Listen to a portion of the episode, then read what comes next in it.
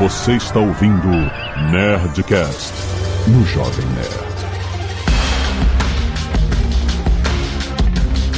Landa, landa, landa, nerds! Aqui é Alexandre Antônio do Jovem Nerd eu gosto de bagel com cream cheese. Olá, pessoas! Eu sou Anderson Gaveta e eu quero roubar as habilidades de uma realidade em que eu chegue no horário o tempo inteiro. Eu sou Catiuxa Barcelos e esse filme me fez respeitar profundamente pochetes. grande acessório de moda que se tornou aí uma grande arma também. Aqui é Max Valarezo e eu juro que eu não tô sendo controlado por um guaxinim. Nossa, isso é muito triste pra ti. Eu queria muito estar sendo controlado por um guaxinim, cara. Eu queria muito. Justificaria um monte de coisa, né? Pô, isso é tão bom. Eu tô sendo controlado por um demônio da Tasmania, então, né? Aqui é a Zagal e é mais sinistro que uma pochete, é uma pochete com googly eyes. É, muito bom! Muito bem, nerds! Estamos aqui para falar sobre... Oi! Nerds, hoje é o dia do episódio sobre... Multiverso do Caraca, eu tô em choque. Ué, caraca! Gente, é porque... O que tá acontecendo? Caraca, a Catiuxa abriu a câmera pra reagir. eu tô em choque. Ué, cara! Essa Nem sei como agradecer. já valeu muito. Caraca, e-mails. Canelada.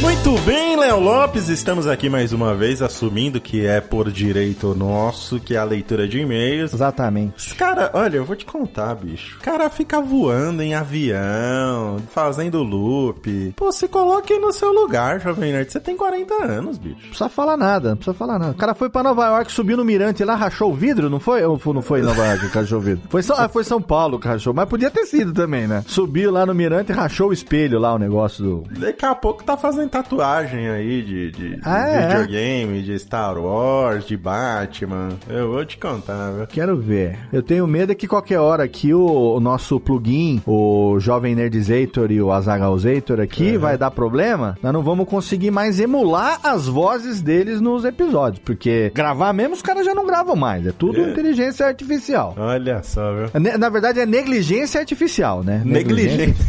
Na, negligência real, inteligência artificial. Olha aí, Magalu, você tem que começar a valorizar quem realmente trabalha nessa empresa. Poxa vida, gente, eu tô aqui no interior, chama nós aí. Manda nós, manda aí. Ó, Léo e Mal É, em Nova York, vai dar conteúdo, hein? eu vou fazer o tour. Nós vamos lá no submundo onde ninguém tem coragem de ir. Eu com o Mal, nós vamos lá resgatar os negócios lá. Subir nas gárgulas. Vamos lá. Muito bem, Léo Lopes, primeira sexta-feira do mês. Sim. E temos aí um novo episódio do Nerd Tech já disponível no seu feed, lá com os sensacionais professores da Alura. O nosso querido Paulo está lá, junto com os nerds, para falar das previsões de tecnologia, muitas delas previstas pelo nosso querido Isaac Asimov. Olha aí. Exatamente, no programa eles falaram também sobre tecnologias que Star Trek previu. Será que aconteceram? Será que não aconteceram? Olha aí. Será que acertaram muita coisa? Quais foram as previsões que realmente vingaram? O que, que surgiu? O que, que não, não surgiu? Teletransporte, por que não temos? Porra, o que que ficou de fora, né? Um universo onde robôs jogam xadrez, Leo Lopes, quebram dedos de criança. Exatamente, é. Tá acontecendo aí. Muitas coisas realmente não deram certo. No universo onde cachorros robôs estão andando com bazucas nas costas, Maurício. Mas passa um aspirador também, Também, né? é, também. Você vê, né? Tem que pesar, né, gente? Uma coisa é boa, outra coisa é ruim. Mas muitas coisas estão aí, essa conversa está muito boa, com certeza vai fazer você pensar muito mais em inteligência artificial, em programação, em robôs, e vai fazer você querer estudar tudo isso com muita profundidade. E quem vai estar aí para te ajudar nisso? A nossa querida Alura e suas formações em tecnologia. E temos aí, ó, cupom cupomzinho esperto, 10% de desconto usando o cupom do Jovem Nerd. Excelente. É só você acessar aí o link alura.com.br barra promoção barra nerd. Link está aí no post. Acesse e aproveite. Maravilha.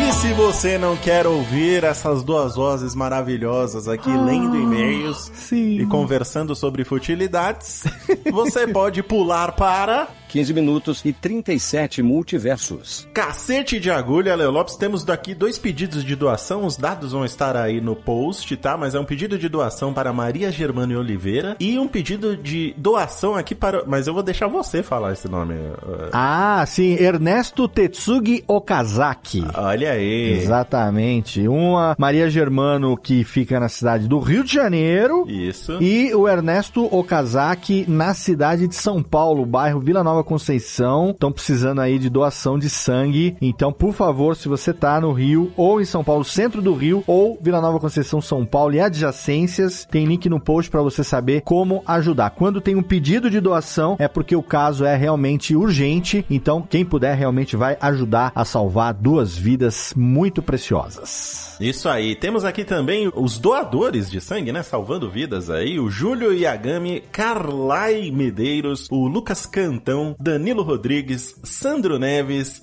Dan e Família, Alan Sobreira, Alan Roberto, que fez o quê? Doação de sangue canino. Olha aí, do Dog Lorien. Olha aí que legal. Muito bom. Cachorrinho também pode doar sangue, viu? Quem tem esses cães de grande porte, eles são grandes doadores aí. Bacana. João Pedro Verona, o Maurício Brito, Rodinelli Alves, Douglas Neves, o Vitor Finotti, Humberto Santos, o Kaique Rodrigues e a sua esposa, a Haridene Vieira e o Igor Rodrigues, que também doou plaquetas, olha aí. Olha aí. Demorei para descobrir, mas agora tenho doado a cada 15 dias. Intervalo mínimo entre doações, olha aí que beleza. Olha, e ainda come lanchinho no final, que eu tô sabendo aí que tem. Come lanchinho, toma cafezinho, tem sempre um comes e bebes. Exatamente. Obrigado pra vocês todos que doaram sangue, salvaram vidas e mandaram as suas comunicações aqui para o Nerdcast. E temos essa semana dois escalpos solidários de pessoas que, diferente de mim e de Maurício, ainda têm madeixas nos seus cocurutos. E agora não mais, porque, né, cortaram e fizeram as doações exato. para aquelas peruquinha maneira que vão dar autoestima pra galera que faz tratamento cai o cabelo. Rafael de Oliveira e Zula Matias, obrigado pelas suas tranças. Artes dos fãs, temos aqui duas selecionadas, mas você pode ver todas no seu aplicativo. Breve novidades aí em aplicativo, hein? Ó!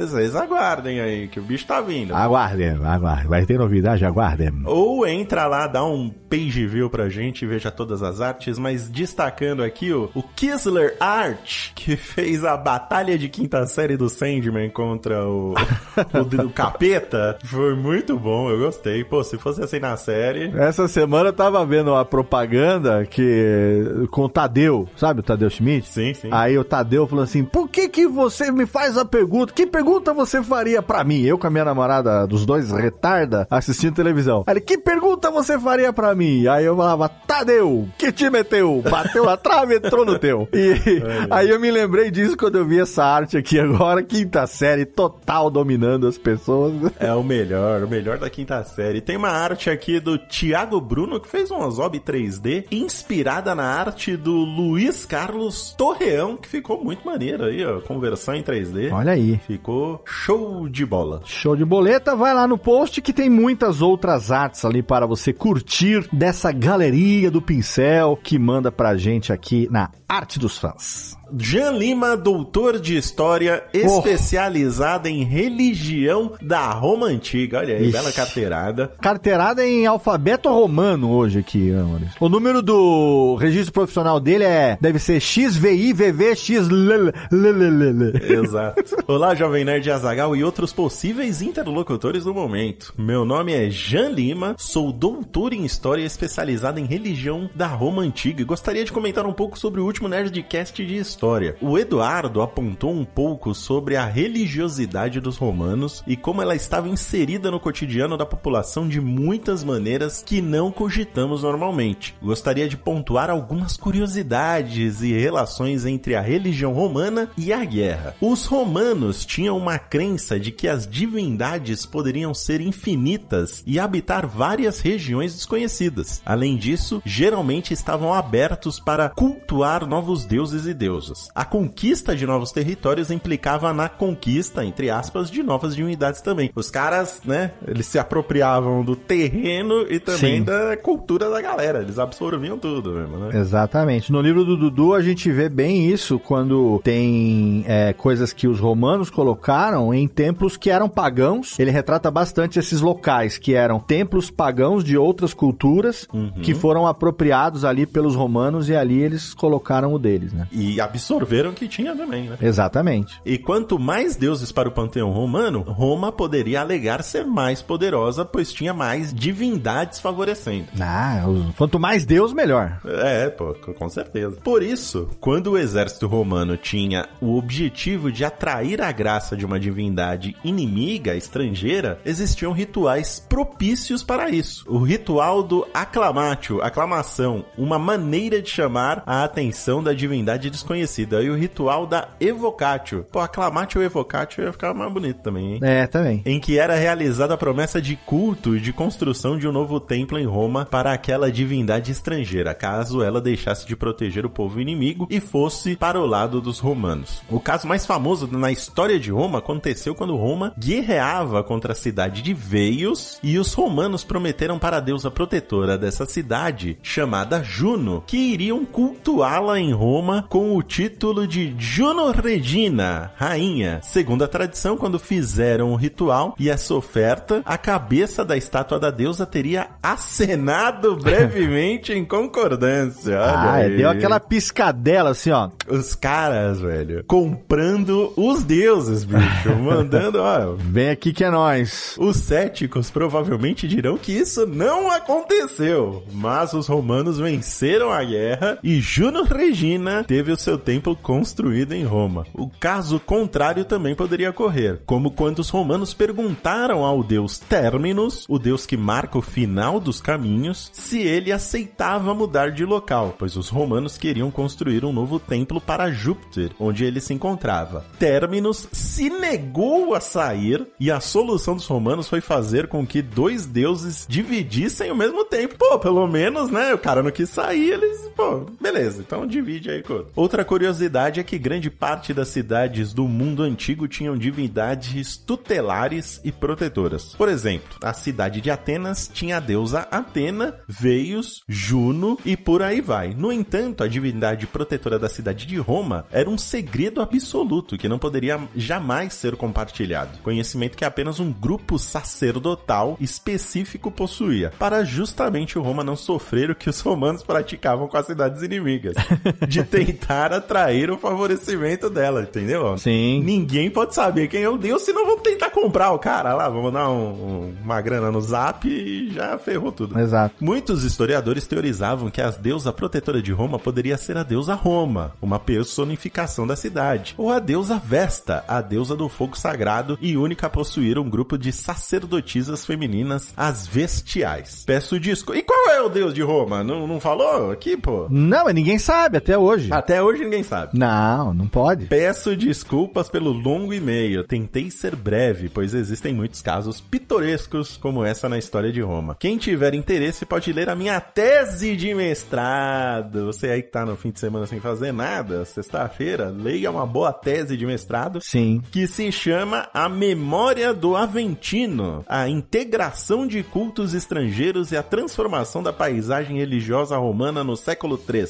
AEC, eu não sei o que é AEC. Ô. Ah, esse, é, não sei também. AEC, também não sei. Disponível em PDF na academia.edu. Eu ia sugerir pra ele tentar fazer um título mais conciso, né? Pra facilitar. Exatamente. é. Então, nesse momento aqui, eu quero investido dos poderes a mim outorgados como sacerdote. Você sabe qual é a deusa do Jovem Nerd? Exa sei agora, eu vou falar pra você nesse momento. A deusa não, mas o ritual. Por favor, aqui, edição, que sou eu mesmo e minha equipe, bota um reverb aqui na minha voz, porque imbuído do poder sacerdotal a mim outorgado, assim como existe o ritual do aclamatio para aclamação e o ritual do evocatio para evocação, a partir de hoje instituímos o ritual do malfátio como sendo o verdadeiro ritual de profissionalismo e crescimento do Jovem Nerd. E é exatamente nesse momento, você, Maurício, Obrigado. é a divindade aclamatio malfátio. Aclamate mal.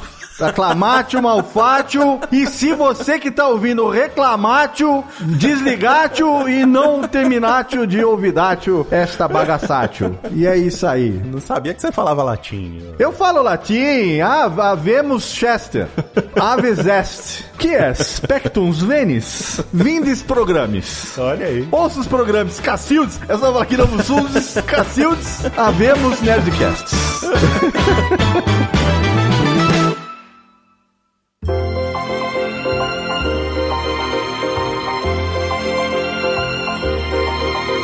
Vamos lá, né? Vamos lá. Eu tenho que falar assim agora. É.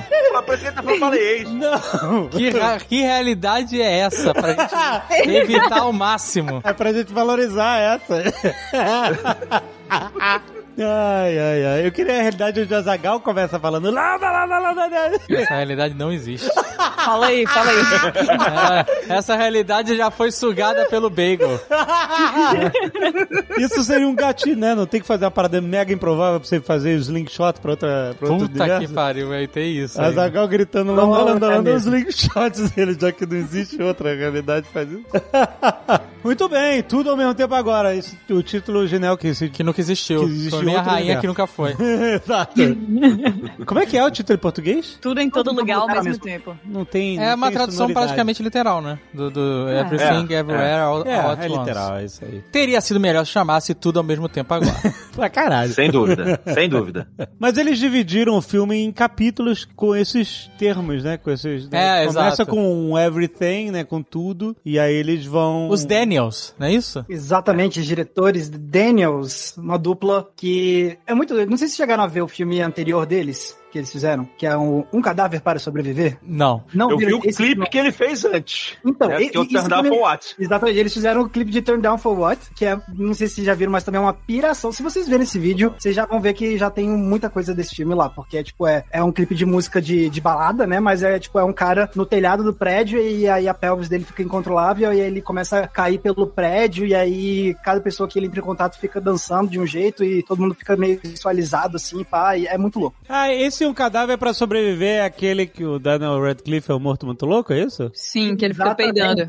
Esse aí mesmo, que é o Swiss Army Man em inglês, que é, é com o Paul Dano, que fez o Charada agora no filme do Batman, Aham. né? E o Daniel Radcliffe, o Harry Potter, e eles, é, tipo, o Paul Dano, ele tá, tipo, numa ilha deserta, ele tá quase desistindo de viver, e aí ele vê um corpo entrando, assim, na praia, assim, tipo, boiando na- no mar, e é um cadáver que é o Daniel Radcliffe, e aí, tipo, é um cadáver que consegue ficar peidando, e aí ele, tipo, sobe no cadáver, e aí ele usa o peido do cadáver pra ir pra uma outra ilha, como se fosse um, tipo, um, um barco a jato, e Caraca!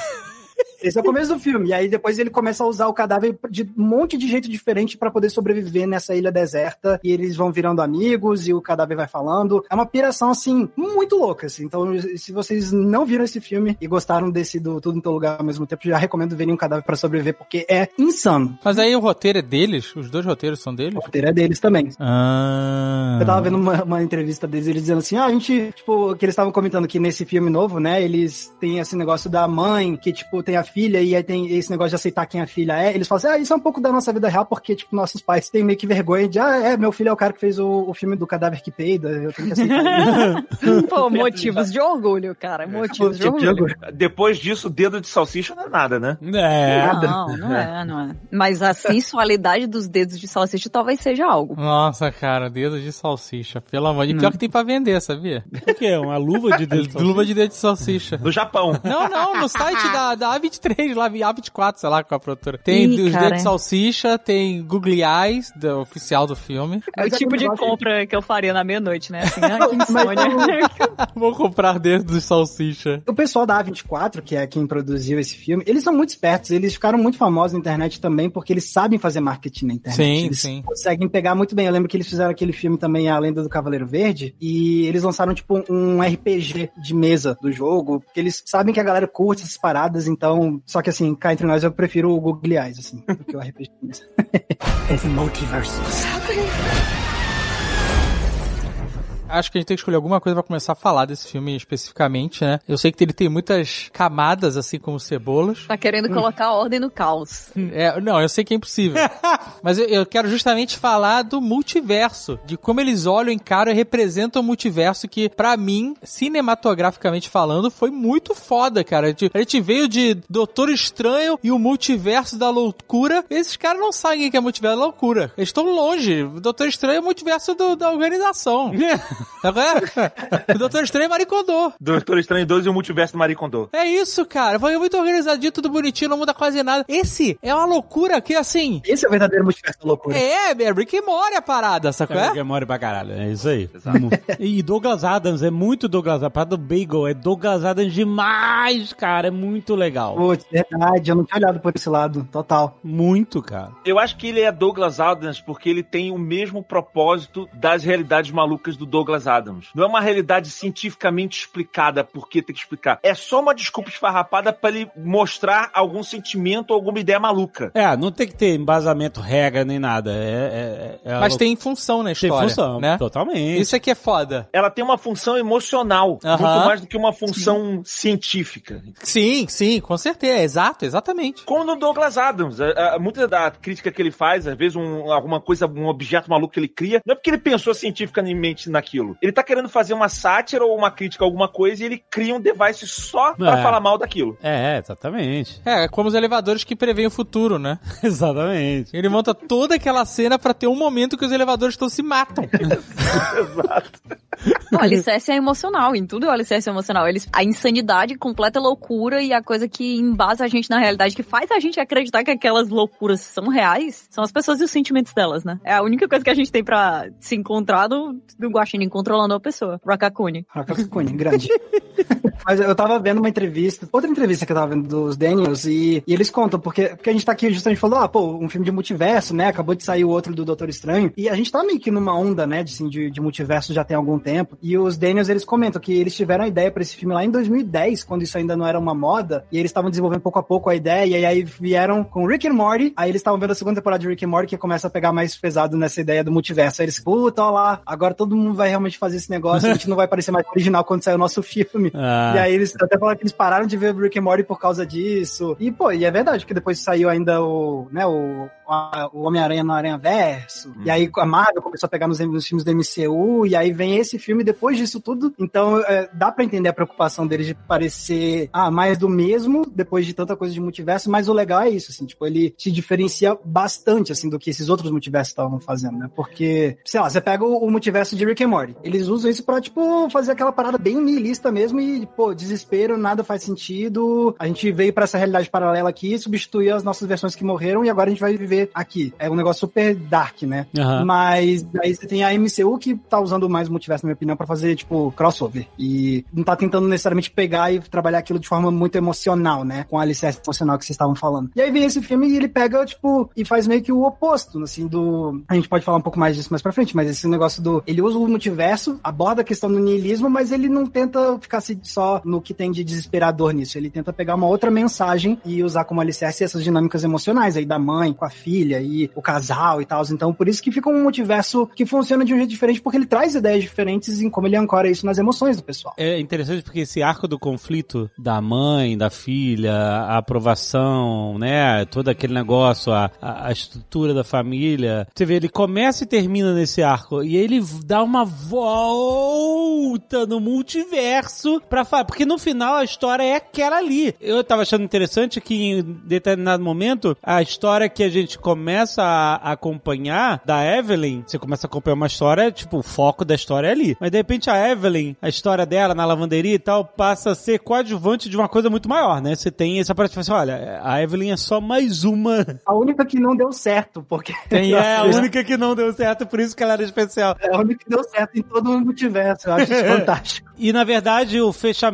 do ar, ele volta pra esse momento, pra essa simplicidade, pra essa história, entende? Então, tipo assim, toda bagunça, todo caos que acontece, ela serve o propósito desse alicerce emocional dessa história. Então você começa com essa história, você larga dessa história, você vê "Meu, tudo muito maior, mas depois você no final volta. Não, isso é importante, isso é, isso é muito incrível, que filmaço. É muito incrível como eles fizeram isso. Na verdade, diferente do Rick e Morty, que você tem um multiverso que é piração da loucura do, né? Vamos ver o que, que a gente poderia criar de realidades diferentes se mudasse uma coisinha ou outra. Pra mim, esse filme é o que deixou mais claro que o multiverso, ele é um artifício narrativo. Ele é só um artifício narrativo pra você representar emoção, porque toda a mensagem do filme, até dela não ser a que não deu certo, alguma coisa assim, ele linka muito nesse lance de você não, não é você chegar num destino, né? O interessante é o, é o caminho, é você deixar a sua vida mais feliz e você aproveitar o, o percurso. Então, você tem que tentar ser a melhor versão de você mesmo, né? Isso é até uma frase de autoajuda. Eu acho que a mensagem toda do filme vem nisso, assim, ela, essa Evelyn que a gente começa a ver, ela não tentou ser a melhor versão dela mesma em, em nada. Então, eu acho que todo o multiverso, ele tá ali com uma ferramenta narrativa pra mostrar e se você fosse melhor nesse ponto, ou naquele ponto, ou naquele ponto. Ainda amarrando com a crise que eu acho que é a da filha dela, que é a depressão que a filha dela tá, né? Eu acho que, pra mim, é muito forte essa relação da filha dela com morte, com suicídio, né? Dela ver toda a grandiosidade de tudo que ela pode fazer e ela cai nessa visão de nilista de que nada importa, nada interessa e ela, sabe, não precisa mais viver e aí amarra com o ensinamento que a mãe e com o pai estão passando de que o importante é o percurso, são as pequenas coisas que fazem você ser você. Então, eu acho que o multiverso, ele tomou esse caminho narrativo, o que diferenciou ele de todos os outros multiversos que a gente viu, que é, não é a pessoa realmente pensar no- na, na possibilidade científica, e sim só uma forma de você representar emoções e caminhos que você poderia ter escolhido na sua vida de uma forma gráfica, né, como se fosse um multiverso. Por isso que eu achei tão legal. É tanto que o filme me surpreendeu em relação ao que eu tava esperando sobre multiverso, né? Porque eu acho que a gente também ficou meio condicionado a pensar assim, pô, multiverso, legal, então eu vou poder ver a, a versão X de tal personagem, como é que vai ser? E aí, né, tira a curiosidade. Então eu achava que o filme ia se ancorar muito nisso também, tipo, a gente ia ver a versão mega lutadora de Kung Fu e aí uma outra versão, então eu via as imagens das diferentes Evelyns no material de divulgação do filme, e eu achava que o filme ia, de fato, às vezes, separar um tempo pra gente conviver com essas outras Evelyns, e aí o filme não faz isso. Ele mostra que essas outras versões existem, mas tá sempre tudo direcionado, vol- voltado pra Evelyn do começo mesmo. Então aquilo tá tudo em função dessa jornada emocional, dessa versão particular. Então eu achei isso legal também, porque não é o, o que a gente espera de multiverso, que é tipo,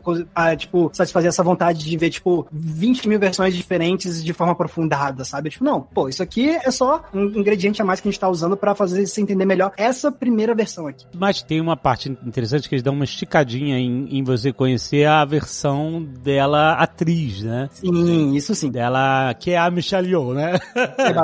É. E a Michelle Yeoh, exatamente. E porque nessa versão mostra eles se separando, né? É uma versão completamente oposta da versão atual deles. Então, mas é muito interessante porque eles, aquela conversa que eles têm na rua é muito legal porque ali ela teve um grande sucesso como atriz e tal, sei que, ele também foi bem sucedido e tal. E no final os dois ficam imaginando, poxa, queria ter uma vida, sei lá, numa lavanderia com você, sabe? Eu lá, É, eu- lavando roupas e pagando contas com você. Caraca, brother, isso é muito poderoso. Eu achei animal isso, porque, cara, as condições que você tem, você vê, eles têm sucesso ali, sucesso pessoal e tal, não sei o quê, mas eles têm uma vida que eles não conheceram, que eles almejam, que é uma vida que. Não, a outra diz que, olha só, essa é a sua vida, você é a versão mais merda sua do multiverso, é essa. Mas pra eles, é tudo. É uma vida que eles não viveram juntos, cara. Eu achei muito profundo isso, muito muito foda. Isso lembra outros filmes que mostram realidades com e se fosse diferente, Aham. né? Sei lá, Hom- Homem de Família do Nicolas Cage, ele virou um homem de negócios e não ficou. E depois ele mostra a realidade que ele teve com filhos, ele Aham. não foi super sucedido, mas ele prefere aquela. Clique do grande Adam Sandler. Clique! Clique é isso, cara. Clique é isso, é Lá, total. La La Land. La La Land, no fim, você acha La que eles vão... Land. Só que esse filme, ele pegou esse estilo de narrativa e falou, em vez de a gente só mostrar e se fosse, vamos transformar esse e se em do multiverso? Aí pirou, botou o dedo de salsicha pra despirocar, mas eu acho que parte do meu princípio. Uma das coisas mais legais é como esse e se que eles fazem esse exercício, eles também colocam a existência desses universos do e se, conhecendo os outros universos onde existem outros e se's, né? Como se a gente Aham. pudesse questionar a nossa própria realidade e a nossa própria multirealidade também. Uma das coisas que eu fiquei mais encucada, assim, ultimamente, foi esse negócio de multiverso, porque sempre que a gente tem essas modas narrativas, elas vêm por um motivo e o motivo é sempre um, tá aí no zeitgeist, né? Existe uma, uma coisa social que tá causando isso acontecer. E é por esse motivo que a gente teve essa época tão longa e tão frutífera dos super-heróis e dos anti-heróis, né? Depois dos atentados aí do 11 de setembro. E aí eu fiquei, tá, mas o que que aconteceu? Al- Alguém viajou pro multiverso? O que tá rolando, né? Porque não pode simplesmente ter sido, ah, eu tô aqui em 2020, rolou a pandemia, e se não tivesse rolado? Porque não é assim que filmes são feitos, não é feito em duas semanas, entendeu? Não é um, um vídeo pequeno. E aí eu fiquei pesquisando sobre isso. E eu vi um artigo da Wired que eles falam que isso também pode ser uma, uma resposta à nossa persona de internet, né? De como a gente se comporta como várias pessoas ao mesmo tempo, em lugares diferentes, e que essas nossas personas, porque a gente tá, assim, por exemplo, se eu sou uma celebridade de Twitter e eu só falo loucura, na hora que eu tô ali na fila do banco, eu não vou falar as coisas que eu falo no Twitter, porque eu tô em outro momento social e eu tô em outro contexto onde eu poderia ser escrachado por aquilo que eu falo no Twitter eu sou ovacionado, né? Então, é como se fosse essa ideia de, primeiro, a gente tem acesso a tudo, absolutamente tudo, tudo que a gente quiser, a gente tem todas as respostas, todos os estudos, todas as notícias de todos os lugares e muitas vezes o que a gente foca é tipo, ah, beleza, então eu quero ver as fotos dos meus amigos. Ok, então eu quero ver os tweets das pessoas que eu amo. Ah, é aquela celebridade que eu gostava em 2004, como é que ela tá agora, né? É ruim, antes fosse isso, a galera só quer saber de fofoca da vida dos outros. Às vezes, mas eu acho que dá uma cansada também, não é possível. E essa outra coisa, né, de como a gente pode ter essa vida de multiverso, cara. É muito interessante o que você falou, porque antes das redes sociais, né, e da internet, as pessoas, sei lá, normalmente, vamos dizer, a gente pode estipular que elas tinham duas versões. A versão de casa, ou três. A versão de casa, a versão dos amigos e a versão do trabalho. São pessoas diferentes. Na maioria dos casos, não é regra, mas não. A pessoa que trabalha no escritório, a, a versão dela que bate o ponto lá e tem um crachá é uma, a versão que tá em casa é outra, e sei lá, a versão que sai com os amigos de colégio, de infância, vai tomar chopp jogar futebol é outra, por exemplo. E aí é isso mesmo. Quando você tá na internet, quando você tem rede social e você é ativo nesse sentido, você tem uma versão que acaba se tornando a predominante, porque ela tá junto de você o tempo todo. Você tá na- trabalhando, mas você abre ali a janela lateral e começa a, a, a twittar, ou instagramar, ou fazer comentário merda em portal de notícia. E ao mesmo tempo você tá com a sua família, tá fazendo isso, tá jogando futebol com a galera, tá fazendo isso. Você é o tempo inteiro também essa versão. Aí, como algumas coisas que são horríveis, porque existe esse artifício do anonimato dentro da internet, elas começam a ser questionadas também, porque teve muita gente que passou a vida inteira sem ter a oportunidade de dizer pra outra pessoa, que é o alvo do comentário, né, ler aquilo ali, coisas terríveis que hoje em dia, porque as pessoas estão em modo anônimo, elas falam em comentários de absolutamente tudo, de todas as notícias, de todos os vídeos, de tweets, de, de seja lá o que for, né? Então, até essas regras sociais do que é ok, do que não é, do que importa, do que não importa, do que machuca, do que não machuca, até isso tá sendo questionado agora com a internet. Eu gostei desse lance de multiverso representado dessa forma, assim, porque é um exercício que eu já faço há muito tempo de filmes que eu gosto. Eu sempre falei que eu gosto muito de Volta ao Futuro. Eu sou apaixonado de Volta ao Futuro. E eu adorava essa ideia de que ele tinha uma vida merda lá, algumas coisas. E aí ele volta no passado e muda, e a vida dele mudou. E se o pai dele tivesse dado um soco no bife? E aí mostra todo o desenrolar da vida dele como mudou. Eu já pensei isso, eu quase fui. Uma época, há anos atrás, eu quase fui trabalhar em Nova York. Eu tava, mandei um portfólio meu, eu tava na Circus Fire, eu ia mandar um portfólio pra um estúdio lá em Nova York, eu quase fui. Eu não fui por algum motivo. Eu penso, caraca, se eu tivesse ido, minha vida teria sido completamente diferente. Eu não teria trabalhado com o Jovem Nerd. Eu não teria, sei lá, eu, de repente tava web, eu teria sido uma pessoa completamente diferente. Eu gosto dessa narrativa. Vamos usar o multiverso pra explicar esse warif da vida que todo mundo passa. É, e é legal que Não, a gente mas é também isso. valoriza onde a gente tá, né? Ou não. Ou não, é. ou, ou não.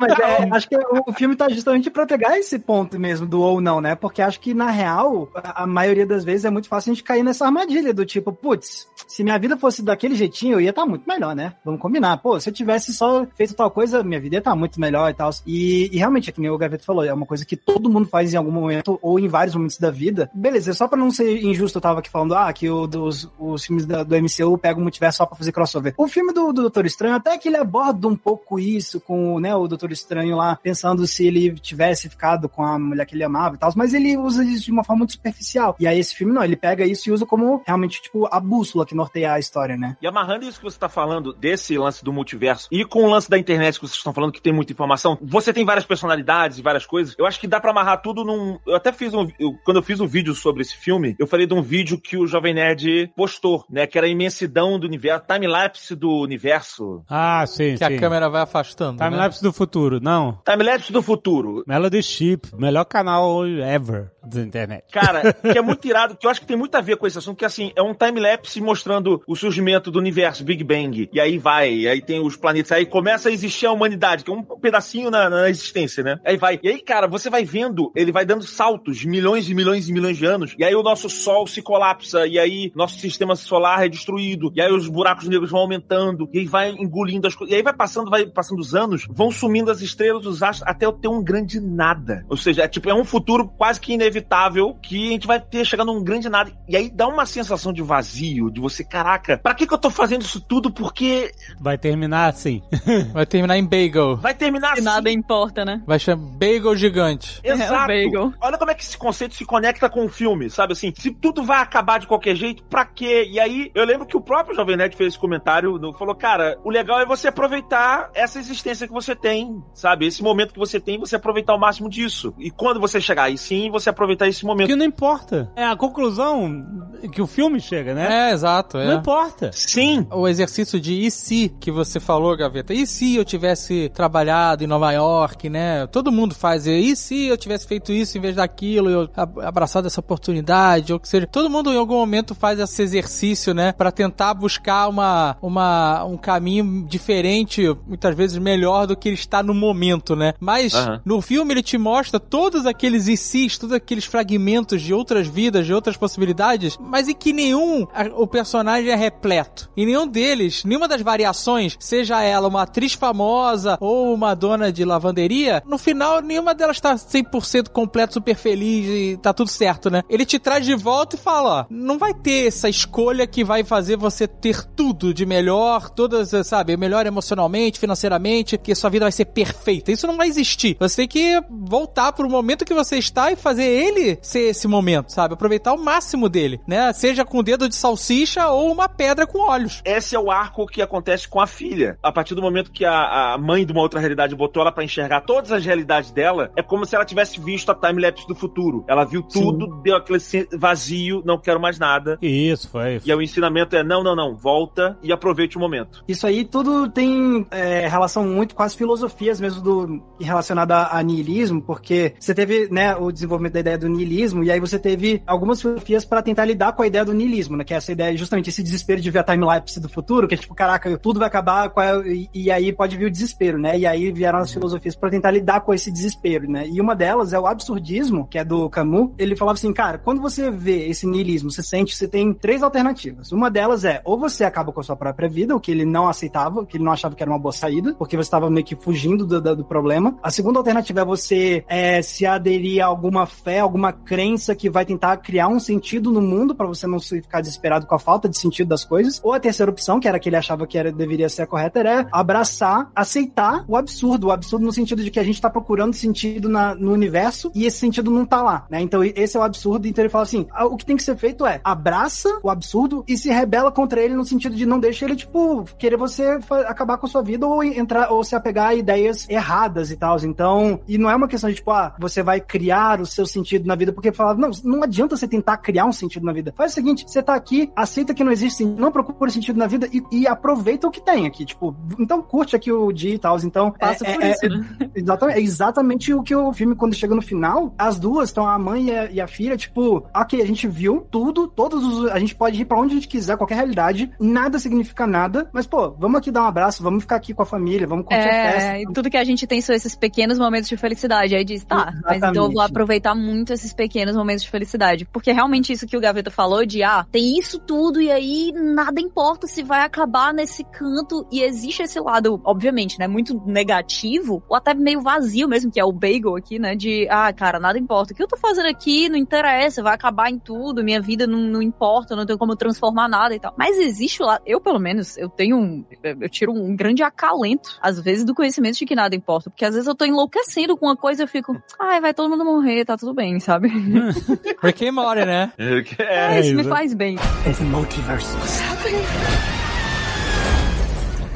Só amarrando isso daí, tudo que vocês tinham falado com internet, eu tô estudando porque eu tô fazendo um vídeo sobre a geração Z. Ih, rapaz. É, é. Tá estudando aí- no TikTok ou não? Tô estudando no TikTok, Ah, sim. no YouTube, sobre pessoas falando. Mas o que eu tô vendo uma coisa doida da geração Z é que é uma geração que, diferente da gente, eu tô falando a gente aqui, eu tenho 43 anos, né? A gente nasceu sem internet, a internet veio e a gente se adaptou a ela. Eles já nasceram com a internet, minha filha, né? Então, assim, pra mim, eu aprendi a dar valor. Eu queria ouvir a música, eu tinha que esperar a música tocar no rádio, eu tinha que esperar o filme lançar na locadora ou tá no, no cinema. E depois isso veio. Somente nos cinemas. Lembra? Se você não Somente visse, no tem que cinema. esperar. A é gente- isso aí. Mas essa frase voltou agora, né? Todo esse flerte com os streams e etc, simultâneo e tal, agora os filmes estão voltando a ter somente no Não, mas na, na nossa época, o idoso. Na nossa época, Eu sei. você, ou o filme estreava no cinema, você descobriu na semana que ele tava estreando. É. E aí depois, você sabe lá quando que ele ia aparecer numa locadora. Ah, e depois, e antes da locadora, sabe lá quando ele aparecer na TV Na pra muita quente. gente, né? Pela primeira vez na televisão. É exato.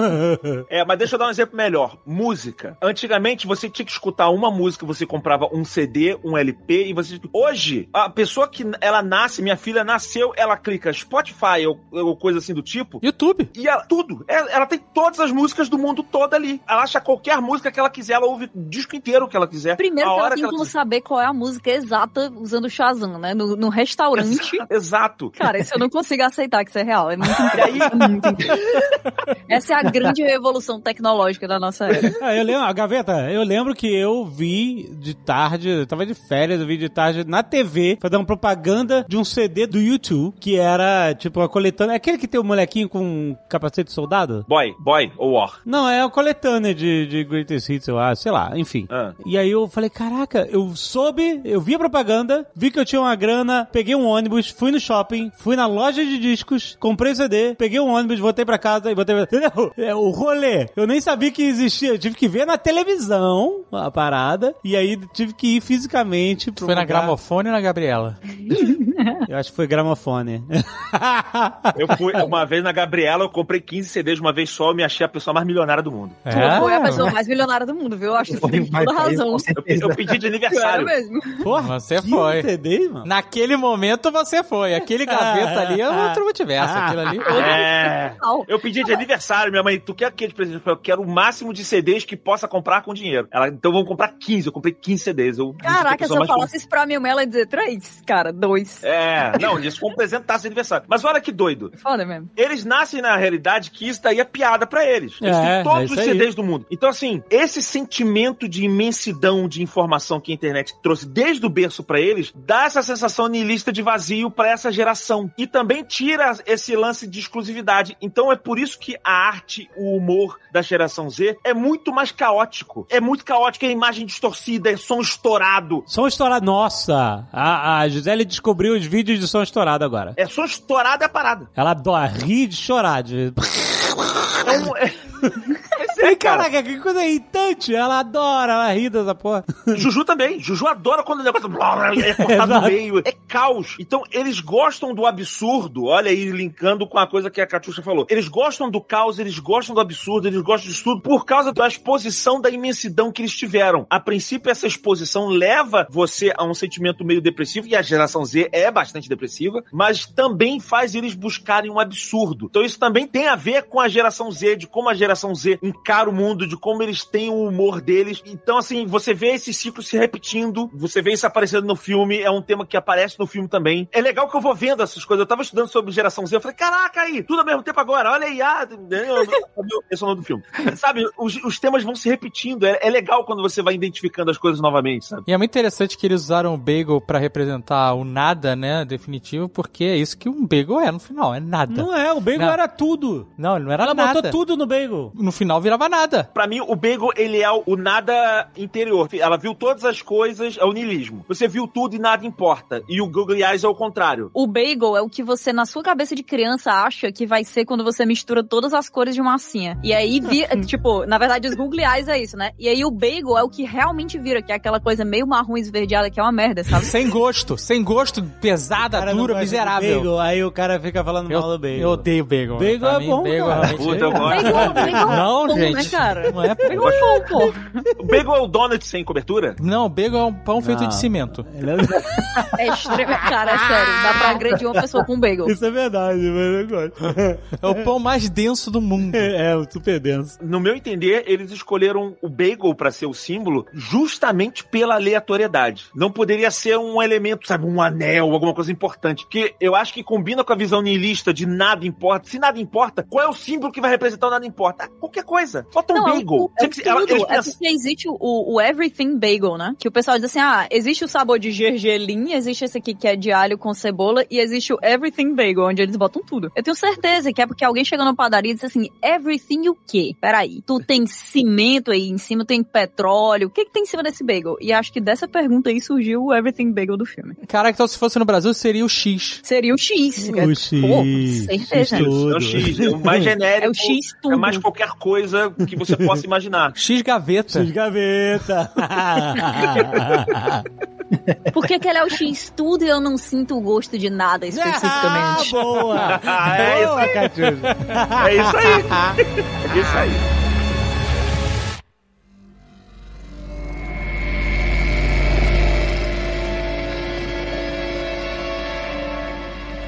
Cara, a gente tem que falar da personagem incrível. Pra mim, essa personagem é, tudo nesse filme. A Jobu Isso. Que personagem interessantíssimo, porque ela é tudo, cara. Ela é tudo. É aquele negócio, ela é tudo e não é nada, né? E, e não tem Aham. nada. E o coração dela tá vazio, por causa do maldito vórtice da perspectiva total. Mas ela é tão interessante porque ela é tão poderosa. Cara, essa personagem vai pra batalha de crossover já, cara. Caraca, não, não tem como ir. Vai. Ah, Ela contra o Dr. Manhattan. Não, não, ela com perna longa. Porque eu acho Ela que é a perna prova longa da é uma criatura dessa ordem de magnitude. É, é isso aí. O perna longa tem poder multiverso, cara.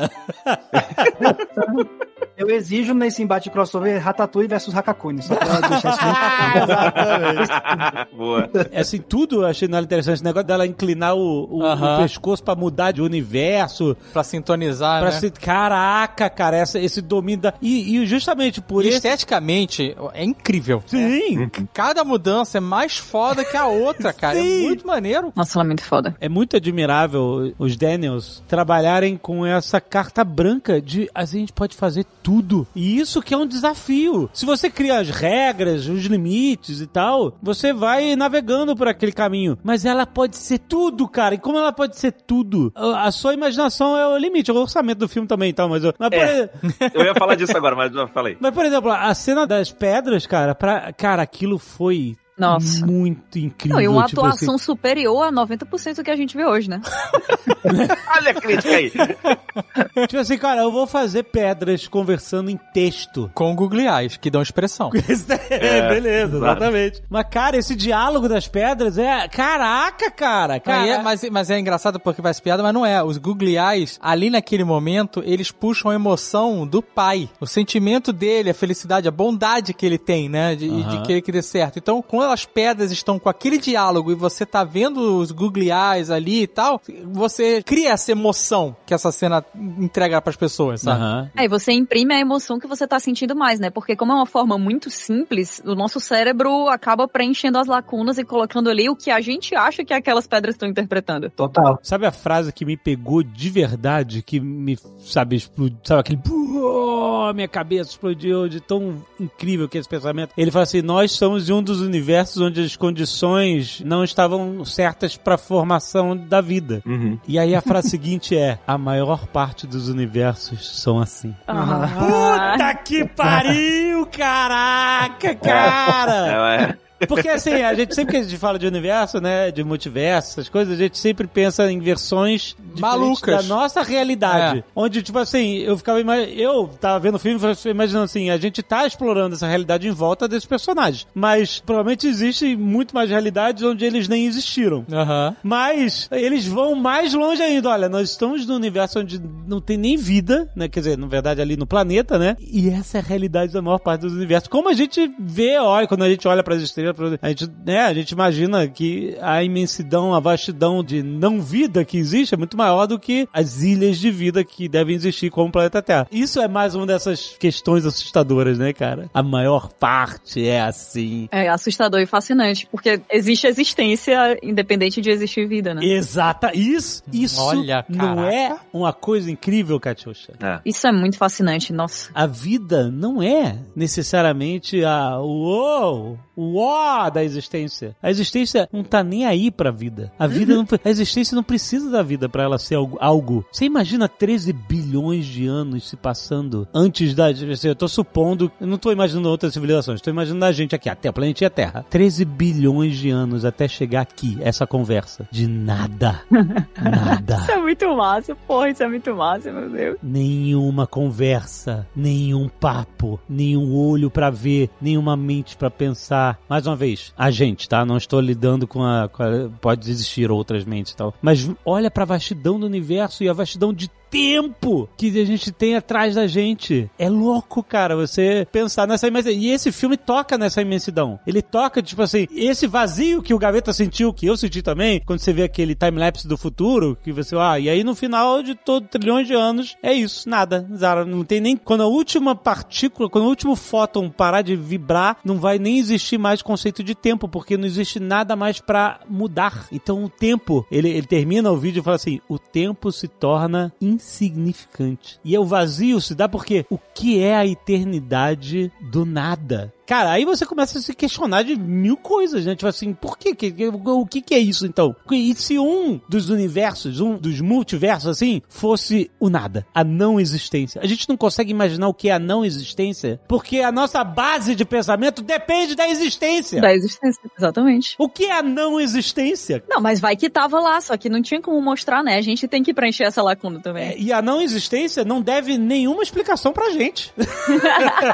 E a coisa mais legal é você ver como todo esse tempo antes da gente, todo o tempo depois da gente é de uma magnitude absurda e inimaginável, né? exato. Imensurável, assim. Mas ainda assim, a gente é tão programado pra imprimir sentido na nossa própria existência que a gente fica pensando, poxa, mas foi extremamente significativo o momento em que eu conheci a pessoa que eu amo. O momento em que eu dei o primeiro beijo na, sei lá, na minha esposa, sabe? É tudo, é tudo, é tudo, cara. É insignificante e é tudo. Porque é, é a gente. As pessoas têm que esse negócio da perspectiva cósmica de você se sentir sozinho, se sentir perdido nessa vastidão do universo, mas para pensar no milagre que é você ser você e perceber as coisas ao, ao seu redor e ver as coisas e poder passar esses pequenos, esse piscar de olhos do universo aqui, consciente, se relacionando com outras pessoas, construindo uma vida, etc. E amanhã isso vai embora e vai ficar para outras pessoas. E o vazio que a gente começa a sentir, que a gente pode sentir, aliás, eu, eu nessa perspectiva de, ah, meu Deus, esse, né, aquele niilismo, né? Isso não existe nada, é isso mesmo e tal, não sei o que, mas que bosta. Mas, cara, se não existir nada por definição, além da nossa breve consciência aqui, é tão interessante saber que você ganhou esse presente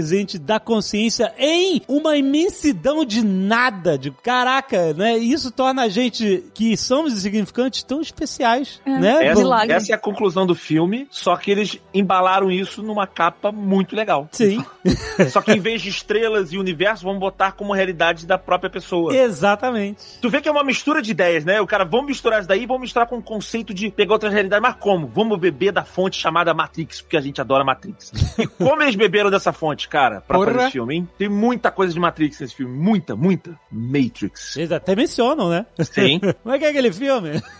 Inclusive, eu queria viver no multiverso que esse filme era Matrix 4.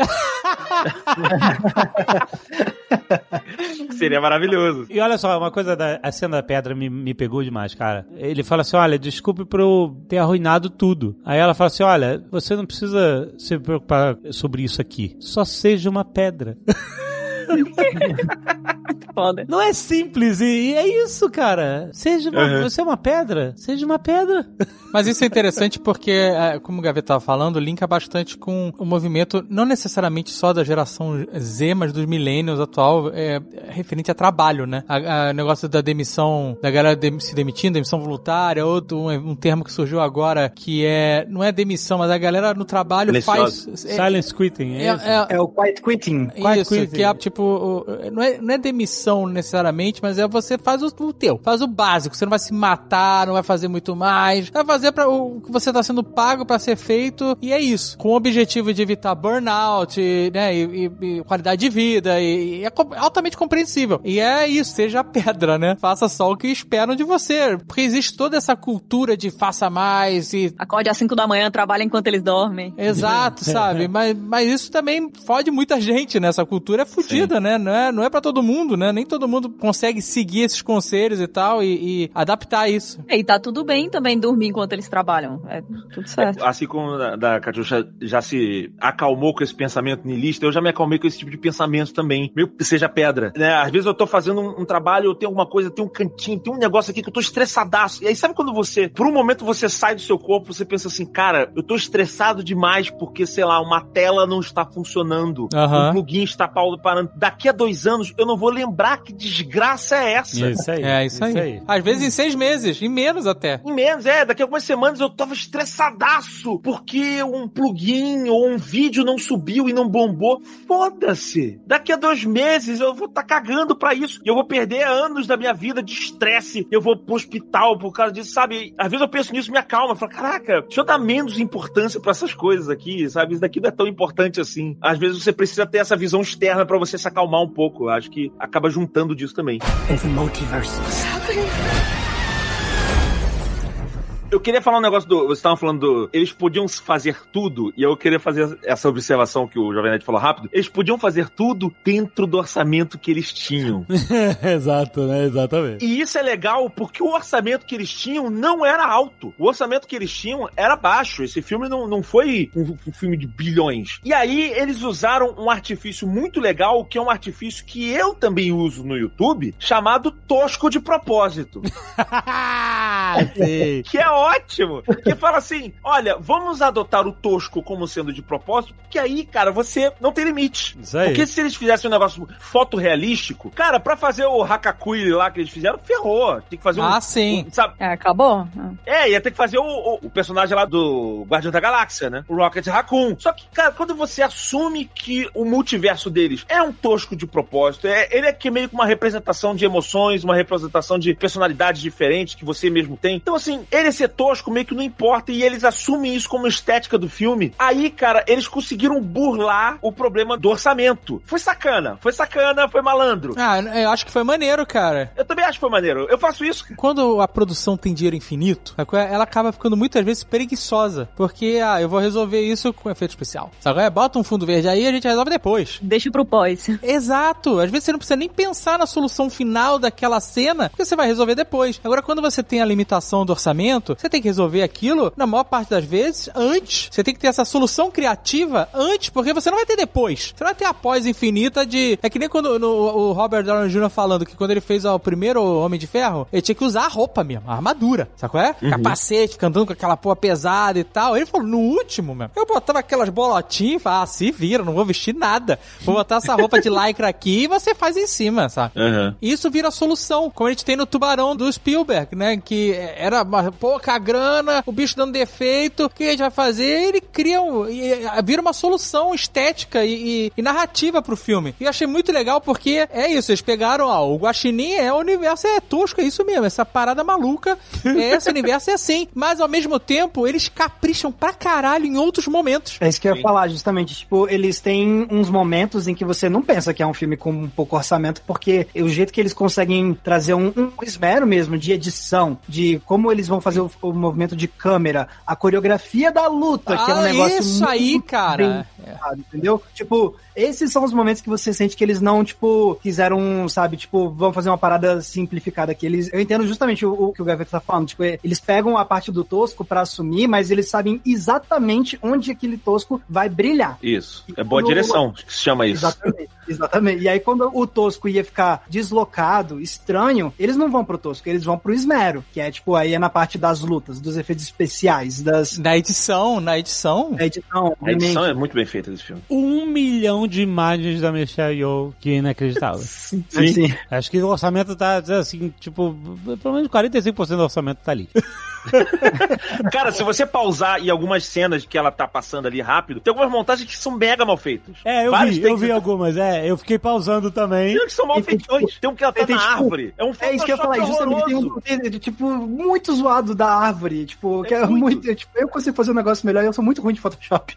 Nem todo, nem todo universo é bem renderizado, tá tudo certo. tá vendo? Olha aí, o tosco de propósito funciona sempre. Funciona, cara. Mas, ó, esse negócio que o Azaghal tava falando do tubarão, eu adoro dar o exemplo do De Volta ao Futuro. Adoro dar o exemplo do De Volta ao Futuro. Eu sempre falo disso daí. Que os caras tinham o plano da sequência final do De Volta ao Futuro ser numa usina nuclear. Não, era num campo de testes de bomba atômica. É, um lance desse. É, porque o, o Dr. Brown era do Projeto Manhattan e ele tinha acesso, eles tinham que invadir uma área de teste lá no deserto de Nevada pra que a bomba atômica ia gerar a energia que ele precisava pra viajar no tempo. Só que aí eles foram ver o custo dessa cena, ela ia ser milionária. É. Sei lá, e aí o estúdio vetou, falou, cara, não, não, dá, não tem grana pra isso. E aí eles tiveram que sentar o rabo na cadeira e pensar numa solução, até que eles tiveram a ideia do raio na torre, na praça, e eles falaram, cara, ainda bem que isso aconteceu, porque a solução foi muito melhor. Muito melhor. A gente continuou na cidade, fez a cidade toda conversar entre si, virou quase um personagem. A limitação criou uma solução mais criativa. É o caso desse filme pra mim. Acho que o fato deles terem um orçamento limitado fez eles pensarem em soluções doidas que funcionou muito mais. Então esse filme é um, é um pequeno milagrinho Aham. de várias soluções muito criativas pra que ele pudesse ser realizado, sabe? Não é que a gente esteja falando, não, é uma câmera na mão, uma ideia na cabeça, sabe, aquela dogma, sei lá o que. Não é isso. É legal, o filme tem orçamento, paga os seus profissionais. É só que quando o cara olha o, o orçamento dele, ele fala assim, ó, nós temos que fazer escolhas aqui. E muitas vezes isso dá resultados excelentes, porque força a criatividade da pessoa. Tem uma cena pra mim que ficou muito claro que é o filme de orçamento baixo. É a cena quando o velhinho atropela a cadeira de roda, ele passa direto assim, pá, e ele bate na parede e depois ele volta. Aham. Tu vê que é uma animaçãozinha, é um 3D, sei lá o que eles fizeram, é bem tosquinho, assim, tu vê, ih, é tosquinho. Mas é numa cena que você não se importa. É você escolher os momentos certos pra você gastar sua grana. Cara, essa cena aqui tá muito visada, ela precisa ser bem feita. É como o Max falou, é, tipo, vamos gastar dinheiro nas cenas de luta, sabe qual é? Sim. Que aí é o momento foda de, de a galera pirar e não sei o que lá. E aí os caras trazem aquele recurso da estilingada, maluco. Que pra você puxar o, o, o teu poder, você tem que fazer uma parada pra dar estilingada e ir lá buscar. É muito bom, cara. É muito bom. Tem aquela cena que tá todo mundo fazendo a estilingada ao mesmo tempo. Que é um Sim, só desespero. É, que é o turn down for what, né? No, que, que eles botaram no filme. Nossa, o cara cagando, cara. Puta merda.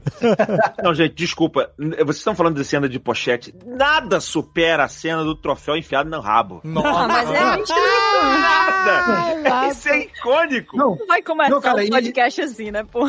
É. esse filme pegou o conceito de dedo no cu e gritaria e levou pra outro nível, cara. É e Seríssimo. Seríssimo. Foi. Estátua no cu e gritaria. Caraca. Cara, isso é uma boa tradução do título também que eles perderam. Mas é muito bom porque. é, Esse seria um bom nome, ó. O, é o nome do episódio, dedo no cu e gritaria. Mas é legal porque quando a gente vê o trailer, a gente viu aqueles prêmios que a Jamie Lee Curtis, né? É, A Uhum. Deidre tinha é, recebido no trabalho dela, né? E a gente falou, cara, essa porra é um, é um plug, é um plug anal. Tá aí na cara que é um plug anal. E aí é porque essa profissão é uma profissão de pau no cu, de contador, um pain in the ass, né? Que eles falam, né? É, tem total sentido. Exato. É de propósito. E aí vai os caras. Aí quando o cara, puta, enfia o negócio no cu pra ganhar o poder, olha se É? fuder, cara. É muito foda. o cara vai com a perninha aberta de frango assado. né? Caraca, mano. Essa regra do sling, né, que ele fala, ah, você tem que fazer uma coisa improvável que não existe em nenhum outro universo, seria isso, né? Não, que você não faz. Muito improvável de você fazer na sua realidade. É muito provável de acontecer. É, mochileiro, né? É o, o botão da improbabilidade, né? Qual seria a, a coisa mais improvável de se acontecer agora? Você tem que tentar fazer isso. Então, mas essa parada improvável era justamente pra você se discernir de todos os universos e aí você dá uma, uma um puxão de elástico pra você dar uma slingada, é isso? Pra outro universo, é isso. É ciência maluca. Ciência maluca. É, isso Você tá aí. maluco, exatamente. Que é o tosco de propósito. Não importa muito a explicação. Tá aqui porque é, é doida. Tipo, é. Ah. Mas ela cria uma regra, É. né? Ela não precisa fazer sentido. Ela só precisa estar definida. Essa é a regra. É. Então é, é assim que a gente vai funcionar daqui pra frente. E aí você fica na expectativa de qual vai ser o, o- né, a estilingada da pessoa pra chegar no poder que ela quer, né? É isso que você fica, né? É, mas você não espera que chegue até o troféu no cu, Não, nunca. não, Não jamais. espera, não espera. Você só pensa. Todo mundo tem o, o- o pensamento malvado quando aparece o troféu. Tu fala, nossa, Nossa, é, todo mundo fica assim, pô, se enfiar sem ser no cu de alguém, né? KKK. Aí o Quando pessoal os caras olham pro troféu, tu fala, ah, não, ah, não, ah, não. Aí começa a briga pra quem vai, quem vai enfiar o troféu no cu, cara. Muito bom. E é muito doido porque esse negócio ele começa low profile, ele começa assim, o, Eamon Wong, né, que é o Ki Hu Kwan, eu não sei se eu estou pronunciando corretamente, que é o Short Round e o Data do Goonies, Short Round do Indiana Jones. Isso. Indiana Jones 2.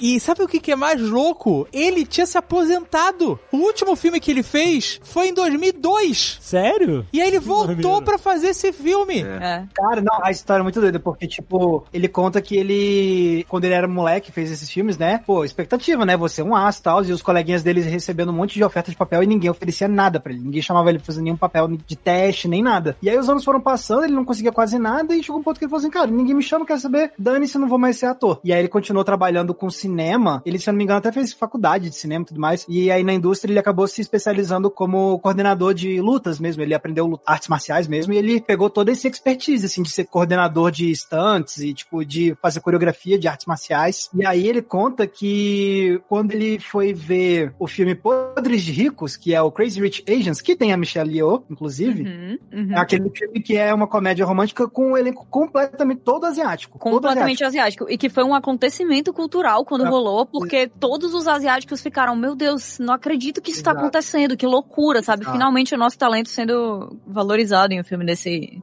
desse é, tamanho. E aí ele conta que ele viu o filme e ele pensou, putz, que bom que isso tá acontecendo, mas eu queria estar tanto nesse filme. E aí ele falou, quer saber, eu vou voltar a atuar. E aí ele conta que ele, então, procurou uma, uma empresa pra fazer agenciamento dele de novo. E na semana seguinte que ele conseguiu o agenciamento, chegou o roteiro desse filme pra ele. Olha que foda. Caraca, que maneiro. Ele, cara, tem gente que vai passar a vida inteira sendo adorável, né? Ele é adorável. É exatamente, essa é a palavra. Nossa, eu tava procurando a palavra pra definir. Porque é isso, você fica querendo ser brother dele. É. Querendo, puta, não, não, não, vamos aqui, vou te ajudar, deixa eu colar esses Google Eye com você e tal. É, pô, eu vou, eu vou contigo. É, total. Ele é muito carismático, né? É, não, e ainda chega no final do filme e ele fala assim, pô, galera, a solução é todo mundo ser brother, bora ser brother. E é tipo, pô, bora, velho, bora. Só- É, eles vão ser gente fina. Mas é muito legal porque ele é esse cara fofo, adorável, né, e tal, mas ele tem a versão dele badass. Pô, e aí Aham. quando ele entra nessa, velho, é foda. Porque, tipo, é, é justamente, a, a primeira cena de luta é dele, não é da Michelle Yeoh, né? É, É. dele, velho. É a cena da pochete. E, tipo, ele se transforma cabuloso, assim. E, E é foda demais, né, cara? E aí, quem nunca se imaginou assim? Essa aqui, é isso que eu achei foda nessa. Porque no final das contas, todo mundo, na sua maioria das vezes, é no mínimo patético e no máximo adorável. É isso, nós, seres humanos, Sim, como, como sim, geral, sim. nós somos isso, patéticos e no máximo, no máximo adoráveis. E aí a gente sempre fica imaginando como a gente poderia ter sido badass em alguma situação, sabe qual é? Todo mundo. É. Pô, eu faço isso até hoje. É- é no supermercado eu fico assim, se eu soubesse lutar, todas essas pessoas iam ficar chocadas. Ou até mesmo você vai ter uma discussão, aí você depois, do, no dia seguinte, fala assim, caraca, se eu tivesse falado isso... Exato, é o momento que você poderia ter sido badass. Fica revivendo a parada. Mas você vê como é que a gente identifica isso daí na atuação dele. Não sei se vocês viram o making off de como ele se preparou pra essa cena, de como ele foi preparado pra essa cena. Eles escolheram animais pra ele incorporar os animais. É como se ele tivesse Ah, é verdade. Três- eu vi isso. né? Então, assim, eles escolheram pra ele três animais. Então, quando ele tá naquela versão dele muito simpático, ele é um esquilo. Ah. E ele tem o jeitinho de esquilo, ele fala como esquilo, ele se move como esquilo. Na versão que ele tá ele é uma águia. Então ele se comporta como uma águia, até a garra, né? A mão dele, o jeito como ele se comporta como uma águia. E naquela versão do futuro lá do que ela vira é, uma superstar, ele tá mais cool, né? Vamos dizer assim. Elegantão. Elegantão, ele é uma raposa. Ah, Então eles aí. escolheram esses animais e ele tenta se comportar mais ou menos como se fossem esses animais mais. E a gente nota isso claramente, né? Assim, que ele tá mais Nota. águia, ele tá mais esquilo. Não, no olhar dele. Quando ele tá esquilo, ele tá com o olhão assim que você só quer dar um beijinho na testa dele que você vai ficar tudo certo. Sim, total. Dá vontade de pegar no colo. Que bonitinho! né? Fazer muito- assim. Nossa, sem condição. Mas aí, quando você vê ele realmente naquele universo em que ela é uma atriz famosa, meu Deus, ele tá gato! Nossa, você fica assim, tipo, é, rapaz, você fica se A abafando. assim, coluna completamente reta. É. Não. o cabelo penteadinho assim pra cima, em vez daquela franjinha que ele usa na versão esquilo, pá. E a coisa o mais maravilhosa é você ver, gente, atuação é um negócio, é um negócio muito incrível. Quando você vê o olhar da pessoa mudando porque mudou a versão do personagem dela. É demais. Aham. Aquela sutileza, aquele detalhe, né, cara? É de repente é como se o olho dele focasse diferente, ele tá mais atento a tudo e você vê um, um- você sente nele uma sagacidade que antes ele não tinha. É bizarro, né? Porque ele tá lá todo adorável, e aí ele pega um chiclete asqueroso, aí começa a comer um chiclete debaixo da mesa, sei lá, e aí ele. Tum, mas não muda nada na roupa, na, na- na- no É, físico dele. é, é. é Nada, só isso mesmo. Só aquele detalhezinho. Vai você ver no olhar dele a ficha do personagem mudando. É, é isso aí. Isso me lembrou um pouco a cena do elevador do Severance. Que o cara tá desesperado. É. Meu Deus, a mulher tá ali, tá com problema, ele desce. Tum, Tum, exato, muda tudo. mudou, cara. Pronto, o cara já tá em outra realidade. Boa é outro- noite, né? Com licença. E ele lutando, cara, que, que espetáculo também, né? Porque, pô, a Sim. cena da pochete tem uma parte que é um plano mais longo, assim, dele, e ele, tipo, lá girando a pochete, não sei o que, ele ainda termina dando um chute na pochete, não sei o que, e ele antes fez a pochete enrolar, não sei como se fosse tudo num tchaco, assim. É tudo num plano sem corte, assim, e você vê que é ele fazendo a parada, e você fica, que isso? Eu não sabia que o Short Round conseguia fazer essas paradas. É muito bom. E é muito louco porque é uma puta quebra de expectativa, né? Porque a gente tá vendo o filme com a Foca Michelle Yu, né? Então você tá sentado ali, quando é que essa mulher vai quebrar esses filha da puta tudo na porrada? É isso que você tá esperando. e a primeira cena de ação não é com ela, é com o cara. E é foda. Tu fica, nossa, o cara arrebentou o maluco com a pochete, meu irmão. Eu tava vendo que ele, tipo, esse plano da pochete que ele termina dando o chute, não sei o que, que é muito difícil de fazer. Ele, tipo, fez no, no segundo take, alguma coisa assim. Tipo, Maneiro. Nossa. tem eles filmando a, a reação da galera quando ele conseguiu, tipo, a galera ficou, tipo, sem acreditar que ele conseguiu, já na segunda tentativa, fazer aquele movimento mega difícil e tal. E, Eu amo esses vídeos de making off Ah, que a é. galera acerta coisas improváveis e aí todo mundo fica uau, tipo aquele da Michelle. Pfeiffer acertando o chicote nos manequins. Ah, sim, é muito bom. Foda, foda, foda. Pra geração X é o TikTok, a pessoa jogando carta no pregador de roupa. Ah, sim. Let's go! Let's go! Acertando a garrafinha em pé, né? Tacando a garrafinha, ela cai em pé. Uou! É, Garrafinha em pé é coisa do passado. E falando da Michelle Yeoh, cara, tipo, uma das coisas que eu acho foda de terem dado esse papel pra ela é porque é uma coisa que muita gente, eu acho que até chegar esse filme, não tinha apreciado o quão versátil essa mulher é, porque, cara, você tem- vai ter uma galera que conhece ela por causa do Tigre e o Dragão e, e dos outros filmes que ela fez, até o Police Story 3 que ela fez com o Jack Chan, mas aí vai ter galera que vai conhecer ela mais por causa de Memórias de uma Geisha, que ela tá fazendo um papel mais dramático, ou então um dos filmes mais de comédia que, recentes que nem esse, o, o Podre de Rico. Aí você vê, pô, ela tá na ficção científica também com o Star Trek Discovery, e tipo, pegando drama, pegando comédia, uma- apesar da comédia dela nunca ser tão física quanto nesse filme, é, pegando as artes marciais, e pega um filme que deixa ela trazer todos esses lados dela de uma só vez. A Michelle Yeoh da ficção científica, da ação, do drama, e uma Michelle Yeoh que ainda não tinha tido como brilhar, que era a da a Michelle Yeoh da comédia física, que aí Comédia. sim ela pôde fazer, trazer muito da fisicalidade dela para trazer um, um lado de humor mesmo. E aí, tipo, e então e- eu achei muito legal, eu vi uma entrevista dela falando sobre quando ofereceram esse roteiro para ela, que ela leu o roteiro e aí foi até a primeira reunião dela com os Daniels, e aí ela conta que, tipo, por fora ela tava tentando super manter a composição, mas por dentro, eu preciso, desse, esse é o papel da minha vida. E aí ela contando na entrevista, ela começa a chorar. Ela falou assim, eu, eu esperei a minha carreira inteira por um papel que me deixasse mostrar todos os meus lados, todas as minhas habilidades como atriz e como artista e como lutadora, e, e finalmente apareceu. Esse é o papel que eu tava esperando minha vida inteira. E ela fala isso chorando na entrevista. É muito, é muito legal. emocionante. Essa entrevista é muito emocionante. E você fica pensando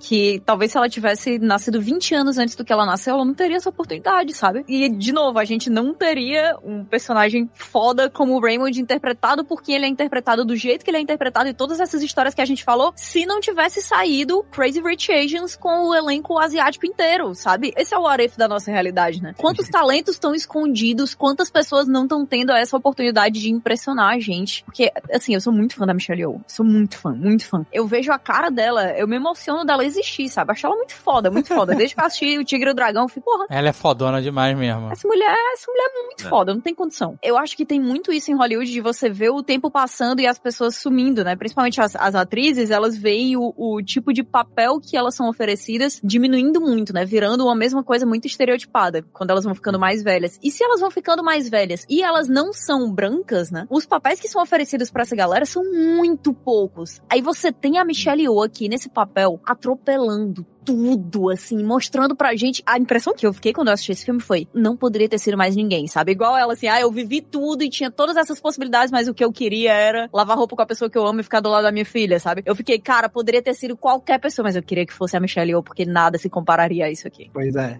Pô, imagina se fosse o plano original com ó, outro What If, né? E se fosse com o Jack Chan. Pô, não ia, não ia ter como fazer um negócio tão desse jeito, assim. Até por conta. Beleza, ele é um excelente ator de artes marciais, mas assim, se a gente for para pensar em, em- na versatilidade de. Dramática, né? Não, dramático, assim, pô, aí fica mais desafiador, né? Mas agora você pega alguém como a Michelle Yeoh, que tem esse cacife pra fazer tudo isso de uma só vez, porra, aí sim funciona. É aquele tipo de filme que ele é um filme, na maior parte do tempo, de comédia, ao ponto de eu falei, cara, ok, eu tô nesse filme pra me divertir, não tem como eu me emocionar mais nesse filme porque eu tô rindo. E no final eu tava chorando.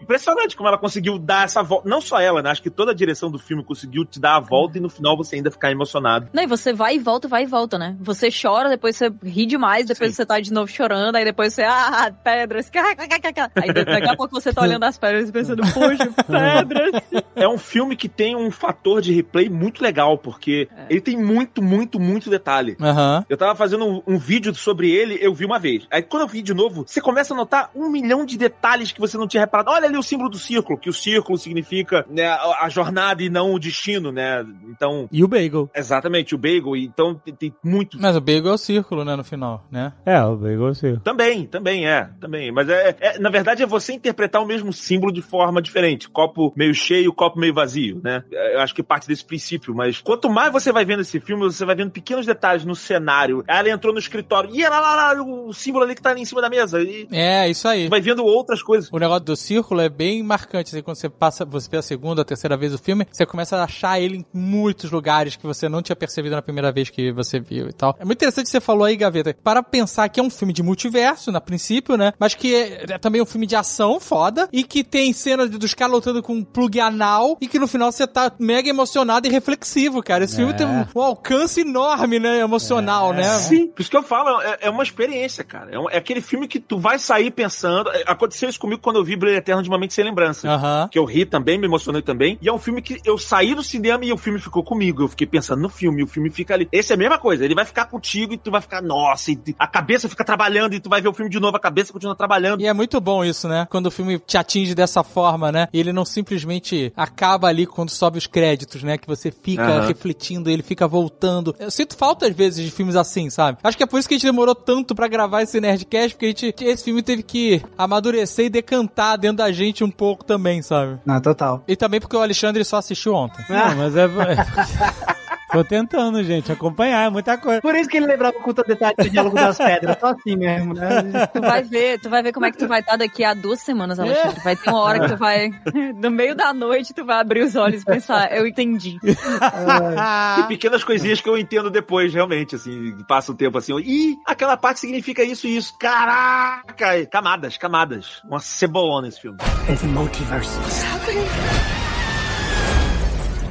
Eu acho que a gente tem que comentar uma coisa que eu achei muito legal deles explorarem não só multiversos e coisas, mas estéticas diferentes, inclusive mudando o aspect ratio do filme Isso! durante o eu, filme. eu ia pegar muito disso agora. Exatamente, cara. A gente falou disso, eu vi o seu vídeo, você falando disso, a gente tinha comentado isso no trailer, que a gente se deu conta gravando. A gente, caralho, isso mudando o aspect ratio. E aí, É. isso é- foi puta genial, cara. Isso é- a Genial. gente pode usar, a palavra genial. Sim, porque ele é, o aspect aspect ratio é o formato do vídeo. Então tem aquelas barras pretas. Eles animam as barras pretas, ela vai tum, descendo devagarinho, do tipo, cara, agora estamos entrando num. Eu, eu, eu fiquei tentando entender qual era o significado delas. A regra, né? A regra, falei, não, será que é aleatório? E eu achei que não. Eu acho que toda vez que eles estão numa re- no que seria uma representação lúdica de uma realidade, eu acho que entram as barras pra dar uma cara mais cinemática. Quando ele vai começar a lutar ali no escritório, a, a barra vai baixando ali, tum, e aí começa uma luta doida tal. É muito irado isso, é muito genial essa,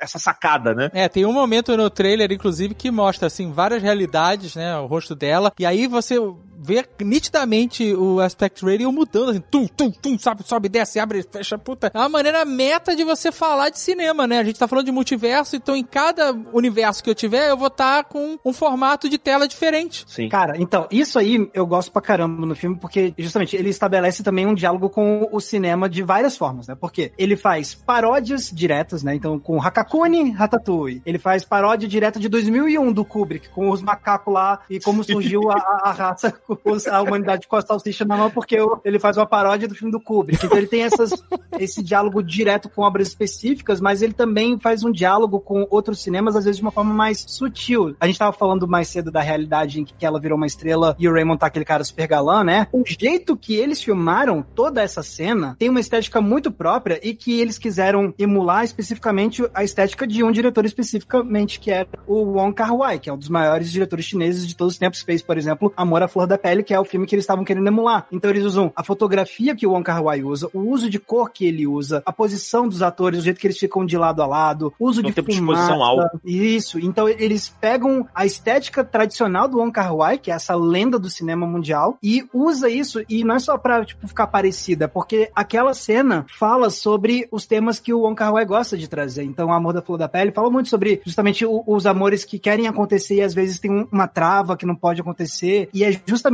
isso que tá acontecendo nessa cena. Né? Você tem esse casal que não é um casal nessa realidade, chegando à conclusão de que, pô, eles gostariam de sim de estar juntos. E, e então, tematicamente amarra também com as ideias do Wong Kar-wai. Toda a relação que eles estabelecem com o cinema de Kung Fu também, porque aí eles pegam vários tipos de filmes de Kung Fu, porque eles pegam desde o Kung Fu mais realista, pé no chão, Jack Chan, usando equipamento de escritório pra lutar, Aham. mas também pega aquela tradição do Kung Fu que usa os fios, né, Pra fazer aqueles pulos e fazer aquele negócio mais acrobático, o tigre e o dragão, e, e pegar essa tradição também pra fazer um negócio um pouco mais fantasioso. Eu, eu, eu lembro muito da cena que a Jamie Lee Curtis, ela pula assim lá na escada, e ela dá um pulão pra dar uma joelhada. Isso aí é total desse tipo de Kung Fu. Então, Matrix também isso, né? Bastante Matrix, né? Também é do Morpheus, né? isso. Irado, Total. nossa, eu amo o Wirefu, é tosco, mas ele Exatamente. mexe com o meu coração do jeito certo.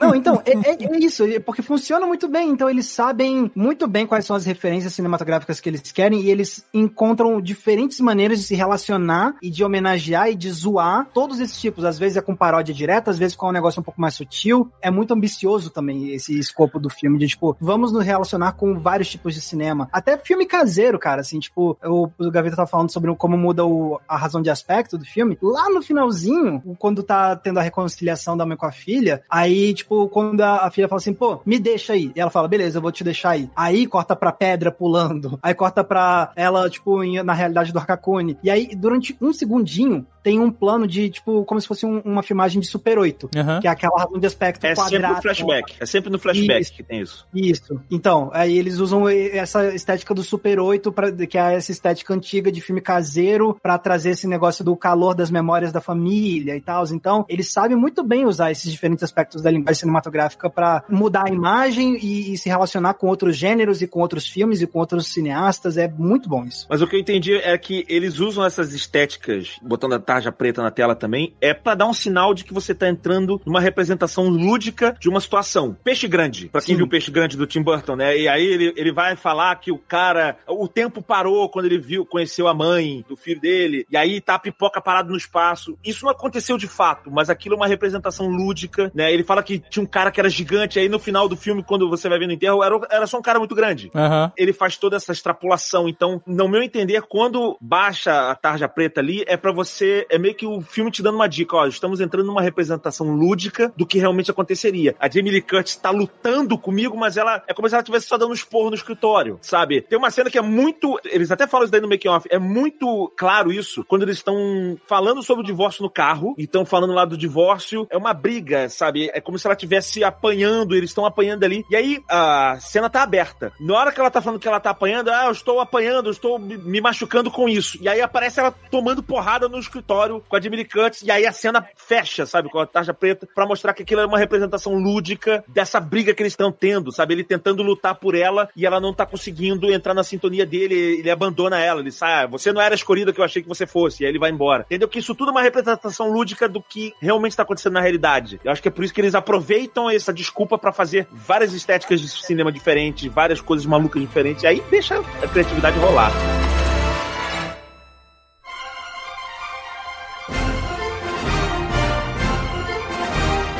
Uma curiosidade aqui, o Randy Newman, que faz a voz do Hakakuni. Sim, o Randy Newman, que é o compositor de. O compositor. É, o de Toy Story, né? Ele, ele faz a voz do, do, do Hakakuni e ele participa de uma música, de uma faixa da trilha sonora também. Ele é o compositor do, do, do filme Ratatouille? Não. Do Ratatouille, não. Ele fez carro, ele fez Toy Story, ele fez. É, esse cara Porrada, várias ele ganhou dois Oscars já. Foi indicado a 18. É. E o cara faz a voz do Hakakuni. Ouço um milhão de trilhas desse cara. Sei lá aonde eu. Ah, foi o Ned Player. Eu pedi pra colocarem a trilha sonora do Maverick quando a Azagal tava jogando é, poker no Red Dead Redemption. A Azagal conseguiu limpar a mesa. Eu falei pra galera do X 42: não, não, bota essa trilha sonora aqui do Maverick quando ele ganha e tal, não sei o que, que é muito maneiro. E aí uma galera falou assim: eu vi um comentário falou assim: caraca, botaram a trilha sonora do Toy Story, o que, que tem a ver? Aí, cara, eu fui olhar, é igual, cara. E é Randy Newman nos dois, né? O Randy Newman. É, sim. Mas é como eles reaproveitam a, a próprio trabalho, cara. A trilha sonora do Maverick é a trilha sonora do Toy Story. É estilo. é tipo tu ouviu o Alfred. É, é, é, É, isso aí. Hans Zimmer. A gente falou de, do- da participação do Randy Newman, mas a gente tem que falar também da Jamie Lee Curtis. Porra, entrega demais, cara. Como ela é foda, né, cara? Ela desaparece nos papéis, cara. É muito incrível. Você acredita nela sendo uma fiscal lá da Receita Federal, chatonilda lá, ganhou um monte de plug anal de, de parabéns. Você acredita nela sendo uma super lutadora multiverso? Você acredita nela? Você acredita nela dedo de salsicha? Dedo de salsicha, apaixonada pela Evelyn, cara. É incrível. Nossa, é foda. Porra! Você fica emocionado, cara. É muito bom. Foi muito sensível aquilo ali, cara. Foi lindo, foi lindo. É muito maneiro. A personagem dela e da Evelyn tem uma relação muito interessante que você vê, elas são super inimigas num- numa realidade, na outra elas são amantes da, da salsicha e tal, não sei o quê. E mesmo no- no- na realidade lá primária, né, que a gente acompanha desde o início e no final, é, você vê que tudo muda quando ela entende a situação familiar que ela vive. Quando a empatia entra na jogada, entendeu? Que antes era só o número que ela fala assim, ah, ela até reclama, né? Estão pegando no- todos os asiáticos aqui, arrochando em cima da gente e tal, não sei o quê, como se fosse uma coisa, um preconceito estrutural de perseguir, né, de estrangeiros, etc. Lá, Receita Federal. Você vê, ela fica dando picuinha de, de nota por nota. Fala assim, isso aqui, ó, é uma história pra mim. E essa história não está fazendo sentido. É, Nota, anota, ah, você botou aí aula de canto, sei lá o que, você tá querendo deduzir e tal, vou fuder, tá vendo? E sabe, ela vai e agride, dá um soco na cara dela, vai vai lá com a polícia e tal. E aí no final, ela, ela- quando ela entende da onde vem todos aqueles problemas, da onde vem aquela coisa, quando ela se conecta como um ser humano, e não como sistema, mas como ser humano, muda, cara. Ela, porra, cara, eu vou te, entendeu? Então você vê que não é só o fato dela ser inimiga dela num- numa realidade, amante de outra realidade, por circunstâncias que, de, de que você precisa de um outro universo para ter relações diferentes. Não, você pode mudar a sua relação e a sua visão dentro da sua própria realidade. Não precisa mudar de universo pra isso, não. Não precisa mandar um Rick and Morty. É, Aham. é o conceito de empatia, né? Exato, eu achei uma, uma mensagem muito maneira do filme, entendeu? E é legal como eles colocam que isso, na verdade, é o sentido que tá todo mundo procurando e que se você tá fazendo tudo em todo lugar ao mesmo tempo, esse sentido não existe, né? Aham. Mas ele existe nas conexões, né? Acho que Um dos recados mais fortes do filme é esse aqui. Não existe como você entender o, o valor da sua existência e da realidade, você ter essa compreensão dessa existência se você olhar as coisas só de maneira objetiva e se você olhar só pra si, né? Principalmente. essa coisa, esse valor, ele tá nessa conexão com os outros, ele tá em se colocar no lugar dos outros, né? Porque senão eles sempre vão ser só números que não importam, acontecimentos que você já viu antes, padrões que estão se repetindo, e não indivíduos, coisas que importam, né? Um, um universo particular, que é o que cada pessoa é, no final das contas. Exatamente, exatamente. Catiuxa, Parabéns. incrível. É, excelente.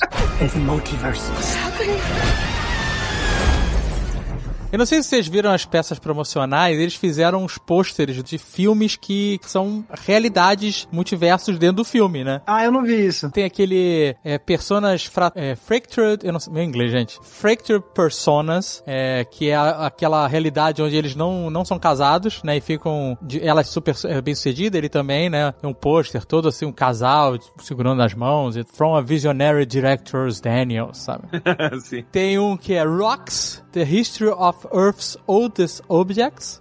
e aí tá lá o cenário das pedras, do Canyon, com as pedrinhas com googly eyes. Um documentário dos Daniels. Aí você tem Pink of Fury, que é aquele filme de Kung Fu do Mindinho musculoso. O mindinho Mindinho bombado.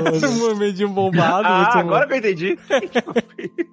Muito bom. Depois você tem, claro, Hakakuni, né? um, é, Daniels com escrito com a fonte da Disney. E por fim, você tem Amor e Saucisse. Ah, Amor e Salsichas, um pôster de um bom. filme francês de, de relacionamento Ah, das duas, maravilhoso. duas mãos de salsichas. Você vai vendo, esses detalhes eu não vi todos. Eu vi que tinha um pôster ou outro, mas se você for ver o filme de novo, tem muita coisa. Primeira vez que aparece na realidade padrão, tem um filme passando na televisão que é tipo um casal, né? Oh, não sei o que, desce uma escadaria, e aí eles vão pegar, eles vão se falar, tal, vão se beijar. Depois aparece esse mesmo casal na realidade salsicha. Isso. E, e aí eles vão. É nojentíssima a cena, que eles vão comendo o dedo um do outro. é um horror. Muito ceboso, aí fica saindo molho. É horror, horror. E aí, legal, a segunda vez que eu reparei, a música que toca é a mesma da primeira, mas é, é a versão distorcida dela. Versão Sei lá, salsicha, toca- né? Versão salsicha. É a versão salsicha, então a primeira. A segunda é. Ela vai toda torta, assim, Que sabe? maneiro. Fica tocado com o dedo de salsicha. Caraca, que incrível. É isso, é É isso. isso. Não, mas eu acho que é uma distorção de salsicha mesmo. Aquela, né? Do nada, geração Z que eu não sou. Tem um cara no TikTok que ele faz isso, ele liga os fiozinhos assim, objetos aleatórios, ele toca a guitarra dele e saem sons muito malucos, cara. Eu tenho certeza que aquilo ali é som de salsicha tocando guitarra. Eu vi. Certeza. Muito bom. Eu quero abrir o parênteses aqui pra falar do James Hong também. Ah, Ah, sim. James Bond, é uma lenda também. David Lopan, 93 anos. Caraca, não sabia que era isso tudo. Cara, ele tá demais, ele tá incrível. Né? Ele é um personagem muito maneiro, cara. Ele tá durando em todas as realidades, né? O mesmo cara ainda. Ah, é? E é, é muito bom porque ele, tipo, tá aquele velhinho meio frágil, né? Assim, no começo e tal. Aí quando chega na outra realidade que ele é, tipo, o líder da galera, ele, tipo, aí ele já Porra. Muda a postura, fica mais, tipo, opa, pera, tá, agora tô sentindo que é o James Hong que a gente Ele é- conhece. Leva jeito como vilão, né, cara? Pra caralho, não, e ele até aquele exoesqueleto maluco, né? Meio tosco, né? É muito maneiro. Ah, ele é bom cara. demais, cara. Mesmo quando ele tá velhinho, assim, na, na- quando ele tá sentado na cadeira de rodas e tal, ele, ele agrediria alguém com uma bengala, sabe? Você, vê nele. exato, é, exatamente. sim. Um perigo Ele é muito bom. A galera falando no making off, dizendo assim, não, porque ele foi maravilhoso, pra gente foi muito divertido, o James Hong, ele foi o avô que a gente queria, porque ele foi agressivo com a gente em vários momentos no set. Tô falando, é uma ameaça constante. É, é legal, porque esse filme é muito esse negócio de choque de gerações, né? Os próprios Daniels falaram isso, que quando eles estavam pensando nesse filme, eles disseram, ah, vamos, vamos fazer como se a gente estivesse colocando os nossos pais pra viver uma realidade tipo os filmes que a gente faz. Que como a gente falou, é insanidade, né? Então dentro desse filme eles vão estar enlouquecendo lá pra tentar encontrar um caminho que eles vão conseguir fazer algum sentido daquilo ali. E a gente vai se colocar dentro desse filme como se a gente fosse os vilões, porque eles meio que são a Joy, né? Né? Eles são a Jobu Tupac. Esse filme ele faz sentido até no nome dos personagens. Joy. A É. Joy, que é a filha, ela perdeu a vontade de viver. Joy of Life. E aí tem sentido. Enfim, cara, tem muito, muito detalhe. Outro detalhe que eu tava reparando era no negócio da lavanderia, né? Porque tudo, né, a história toda vem em volta do ciclo, do bagel, né? Uhum. Os círculos e tal. E aquelas janelas da lavanderia redondas, onde a roupa fica girando, girando, Aham. girando, também tá falando com toda essa estética, né? Circular, né? De ciclos e etc, né? Eles estão neste estabelecimento onde tudo é um ciclo eterno, né? É Ciclo muito- de lavagem. Exatamente. É, é mesmo. Tudo conversa, cara. E se você assistir o filme, você vai acabar achando mais um objeto circular que você não tinha visto antes. Olha, meu Deus, faz sentido. Tal, tal, tal. muito maneiro, muito maneiro. Só aproveitar o, o gancho que a Kat deu, que ela falou, ah, como se fosse os diretores, como se fossem eles no filme, né? Uma curiosidade que eu tava vendo é que os dois diretores estão, faz, eles fazem uma pontinha no filme. Sim. O- o- um deles faz uma ponta realmente muito pequenininha, como um cara que tá lá, tipo, dando porrada na galera, mas o outro é o cara do BDSM. Isso. Ele toma uma pontinha do filme. Ah, Exatamente. que tem aquele Ele- quarto escondido? Exatamente, então. Nossa, esse aí. Esse ah. cara que tá saindo de lá, ele é um dos diretores do filme. É o que tá com Maravilha. gag, sei lá, na boca lá. Exatamente. mesmo. Apanhando. Ah. Eu fico me perguntando se esse filme tem alguma chance de ganhar algum prêmio de figurino, de maquiagem, porque todas as vezes que aparecia a Joy, né? Não a Joy, né? A, a, a versão. Jobu Tupac. Isso, era incrível, cara. Eu ficava esperando uma nova versão dela. Eu ficava esperando só a cabecinha fazer clec pra gente ver um outro figurino. Aparece de Elvis, jogador de golfe, depois É. super maquiada, bom. bego na cabeça. Cara, uma melhor que a outra, Uma cara. melhor que a outra, isso aí. Cara. Ela mata o segurança dançando no melhor estilo máscara, né? É, muito bom, de É. bigodinho, uma, uma careira na mão, sei lá, muito bom, cara. Não, mas o jeito como ela usa, porque é sempre muito over, né, o, o visual dela. Muito, muito over. E isso é uma coisa que acontece depois de momentos históricos de grandes depressões, né? De guerra e tudo mais. As roupas, a moda, ela fica muito gritante. Ela usa cores muito fortes, formas muito expressivas e tal. Então tem muito a ver com o personagem também. Pô, que Eu massa. acho que deveria ser indicado a prêmio sim, porque eu acho que a melhor forma de você representar figurino, edição, tal, tal, tal, é quando isso ajuda a contar a história, né? Uhum. E no- nesse caso ajuda muito, né? O filme ele depende do humor pra ele deixar o tom mais leve, né? E aí você aceitar as maluquices do filme, se ele tivesse um tom mais sério você não aceitaria tanto. E a gente sabe que humor é timing, edição é timing, então o timing da edição é muito bom. O figurino todo também te ajuda a, a entender essa maluquice. Por mim, cara, eu acho que esse filme estaria indicado em várias, várias categorias. Também acho. O negócio do figurino, eu acho que ele ressalta uma coisa que é um padrão nesse filme pra mim. Porque assim, um tempo atrás eu lancei lá no meu canal um vídeo pra falar sobre cinema maximalista. E não, não é filmes feitos por mim, é cinema maximalista como Poxa, uma mas tá aí uma cinema- ideia de carreira, hein?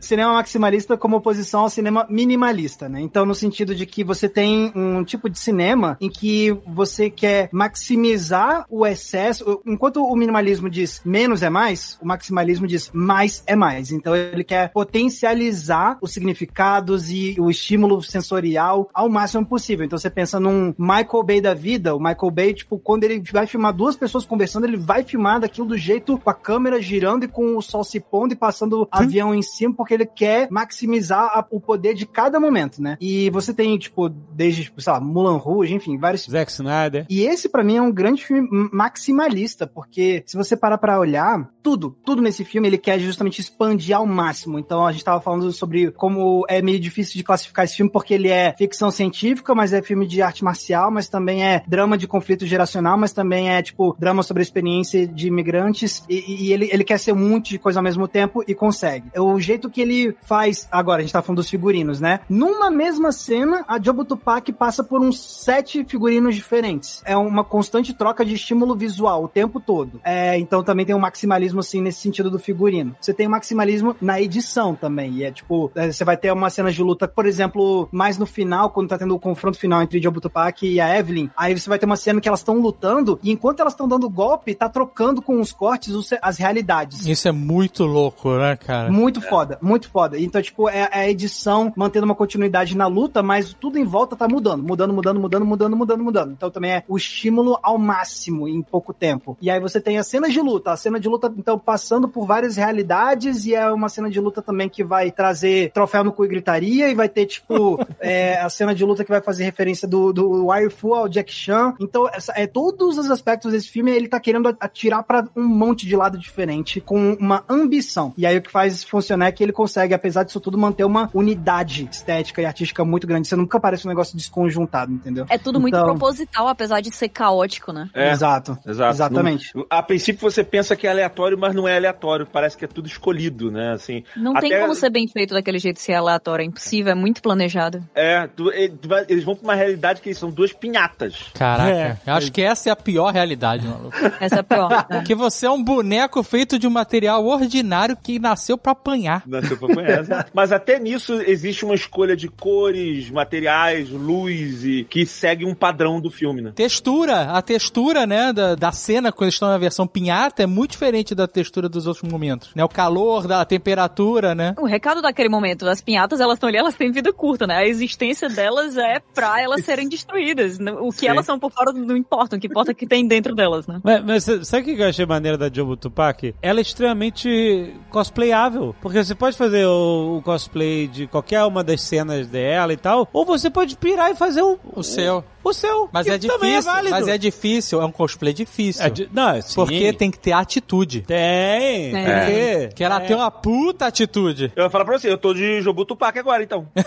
a roupa que eu tô. Não, mas Não, tem é. que ser extravagante, tem que ser Sim, louco. não, é é. tipo Lady Gaga a parada. Exato, tem que ser desconectado do canto que você tá, porque ela tá ali pra parecer um anacronismo, né? Aliás, tu vê como é que o, o- VFX do filme, ele trabalha a favor. Quando ela aparece, a primeira cena, ela bota a mão, as unhas ficam mudando de cor. É, muito. Você irado, lembra? irado. Tem um efeito das unhas mudando de cor. Aliás, quando ela pega os objetos e fica mudando os objetos de, né, até achar o que ela quer usar, né? É, muito maneiro. Tipo um scroll em, em- em universos até achar e- esse poder. dela. É, sério, olha, o MCU tem como muito arroz feijão. Muito, Se essa muito. mulher entra no MCU, não tem Thanos, não tem Wanda, não tem Kang. Kang.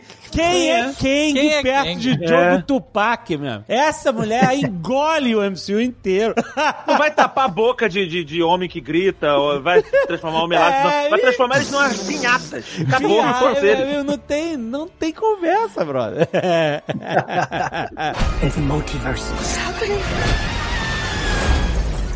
E é interessante porque esse filme, que é o melhor multiverso em termos de live action que a gente viu até então, é produzido pelos russos, né? ah, é, os irmãos russos, é isso aí. É verdade. Que pularam fora do MCU antes do MCU chegar no multiverso. Então talvez os irmãos russos tenham tido uma ideia muito à frente do que a, a Marvel ou a Disney queriam apresentar de multiverso. É, eu acho que aquilo ali são eles quebrando as correntes. Dizendo assim, ah, eu saí agora da Disney, acabou, meu contrato agora só tem duas páginas, eu faço o que eu quiser, eu conto o que eu quiser, o meu multiverso vai ser uma insanidade. Eu compraria esse argumento de você se eles tivessem feito aquela bosta daquele agente oculto, tá, gente? Mas eles fizeram. Farpas. Aliás, falando dos irmãos russos, esse é um projeto que tem tudo a ver com as origens dos irmãos russos, em, em termos de do que, que eles gostavam de dirigir, porque eles começaram dirigindo na televisão, principalmente comédia. Um dos projetos que começou a fazer eles colocar um pezinho na ação foi o seriado Community. Sim, sim, é incrível. Sim. E aí, eles dirigiram um dos melhores episódios, por exemplo, o primeiro episódio do Paintball, que é um filme de ação, um seriado, né? E cada temporada era expectativa, episódio de paintball. Exatamente. Então, eles pegavam e, e dirigiram muitos desses episódios que tinha mais ação. E aí eles conseguiram, então, começar a criar o nome deles justamente com essa mescla de comédia e ação, que a gente vê muito bem nesse filme. Então, acho que quando chegaram pra eles e falaram, ô, tem esse filme aqui, vocês topam, tipo, se envolver com eles, eles devem ter olhado, brilhado o olhinho, porque eles devem ter se identificado com os Daniels nessa hora também, sabe? E- Eles fizeram produção ou produção executiva? Alguém sabe? Produção executiva. Ah, então eles realmente se envolveram. Não necessariamente. Não, nunca se sabe. Produção executiva é coringa. Pode ser qualquer coisa. Pode ser só, literalmente só botar o nome ali. Só dinheiro é produção. O produtor executivo, ele é o gestor. Não necessariamente. Produtor executivo pode ser só. É... Quem bota dinheiro tá envolvido, gente. Se eu Não. boto dinheiro no filme, eu vou ficar ali no cangote do cara até entregar. se os quatro se juntarem, vai ser Dani Russo? Pega aqueles programas que misturam o rosto, sabe qual é? Filho de não sei quem com não sei quem. Bota pra misturar todos os irmãos russos com todos os Daniels aí. Vai sair a, a cara da... Da, da, Da Dani Diogo Russo. Tupac. Essa é a Dani Russo. Ela, não- ela não existe, tem essa onda. Agora ela não existe. Ela foi criada no computador aí, é só deepfake. Ai, ai. Ev- Everything. Agora eu tô curioso. Eu não sabia que os irmãos russos estavam envolvidos nisso, não. Eu falei de Danny Russo, mas eu nem sei quem é Danny Russo. Cara, acabei de procurar no Google.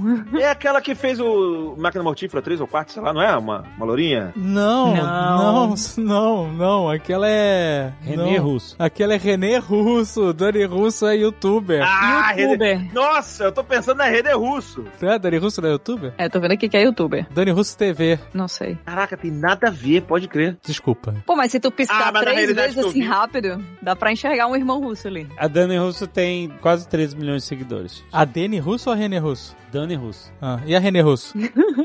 Do nada. Tem. É a Dani Russo que é a mistura. É ela que vai sair no resultado do, do programa que mistura rosto. René Russo, Instagram. Não, esse é fanpage. A René Russo não faz filme desde Russo 2000. não Ela tem- tá fazendo tem- coisa. Ela, ela não tem Instagram nem A René Russo fez Avengers Endgame. Sim, ela é a mãe do Thor, rapaz. É a mãe do Thor, caralho. Pode crer. Ela é a mãe do Thor. Tá, a gente. Agora a gente foi embora mesmo, né? Está no... tá fazendo busca na internet. É verdade. O importante é a viagem. O importante é a viagem.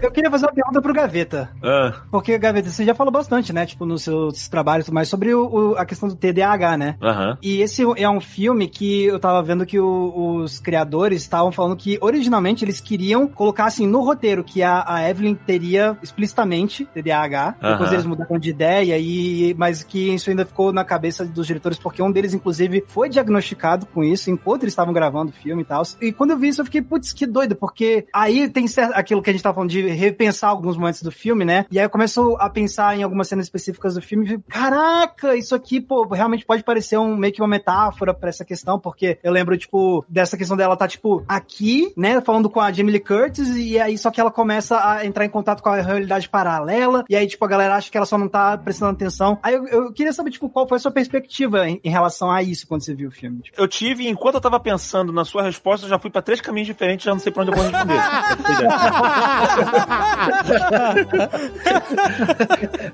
Eu vou falar sobre isso. Não vou falar sobre aquilo. Não vou falar sobre.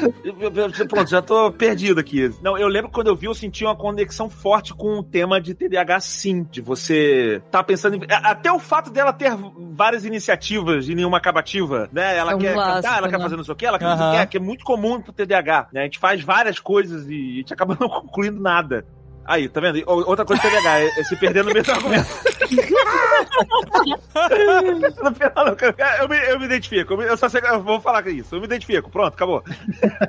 Mas eu, eu não vou saber responder de uma maneira. Cara, sabe quando você entende um negócio, tá muito internalizado? Eu não consigo botar em palavras de como eu me identifico, como o conceito do filme tá ligado a isso. Mas tá. O TDAH, ele. Não é que ele não consegue dar atenção. Ele não consegue focar a atenção. É diferente. Não é inabilidade de atenção, é inabilidade de foco. Então a gente foca em várias coisas, o foco vai pra onde a gente tá interessando ou não vai e, fica rodando por ali, sabe? O multiverso por si só já é um conceito que se aproxima muito de um pensamento do TDAH. É, claro, existem níveis de TDAH. Tem gente que tem um TDAH muito mais avançado que o meu. É aquela cena da Michelle Yeoh ah, mudando mil cenas ao mesmo tempo. Eu acho que é assim que a cabeça funciona. Gaveta, se eu te deixei desconfortável com a pergunta, desculpa, viu? Tipo, Não, não foi minha não, intenção.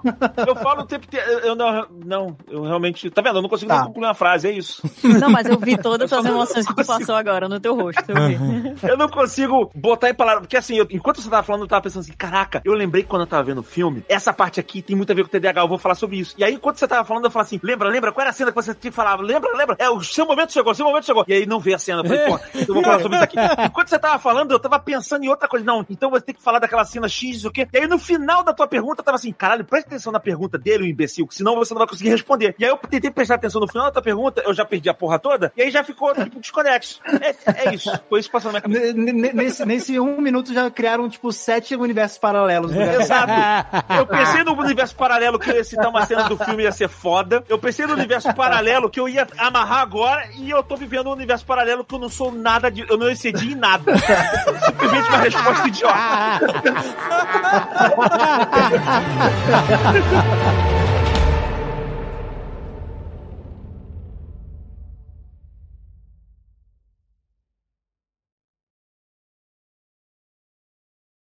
A gente realmente.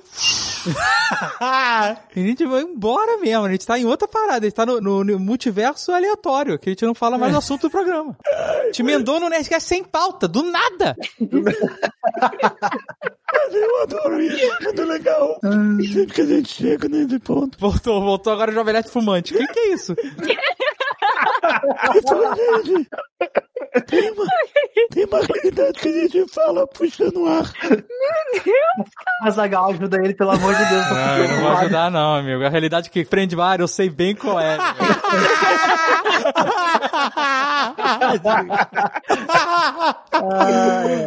não vem com essa, não. Este Nerdcast foi editado por Radiofobia, podcast e multimídia.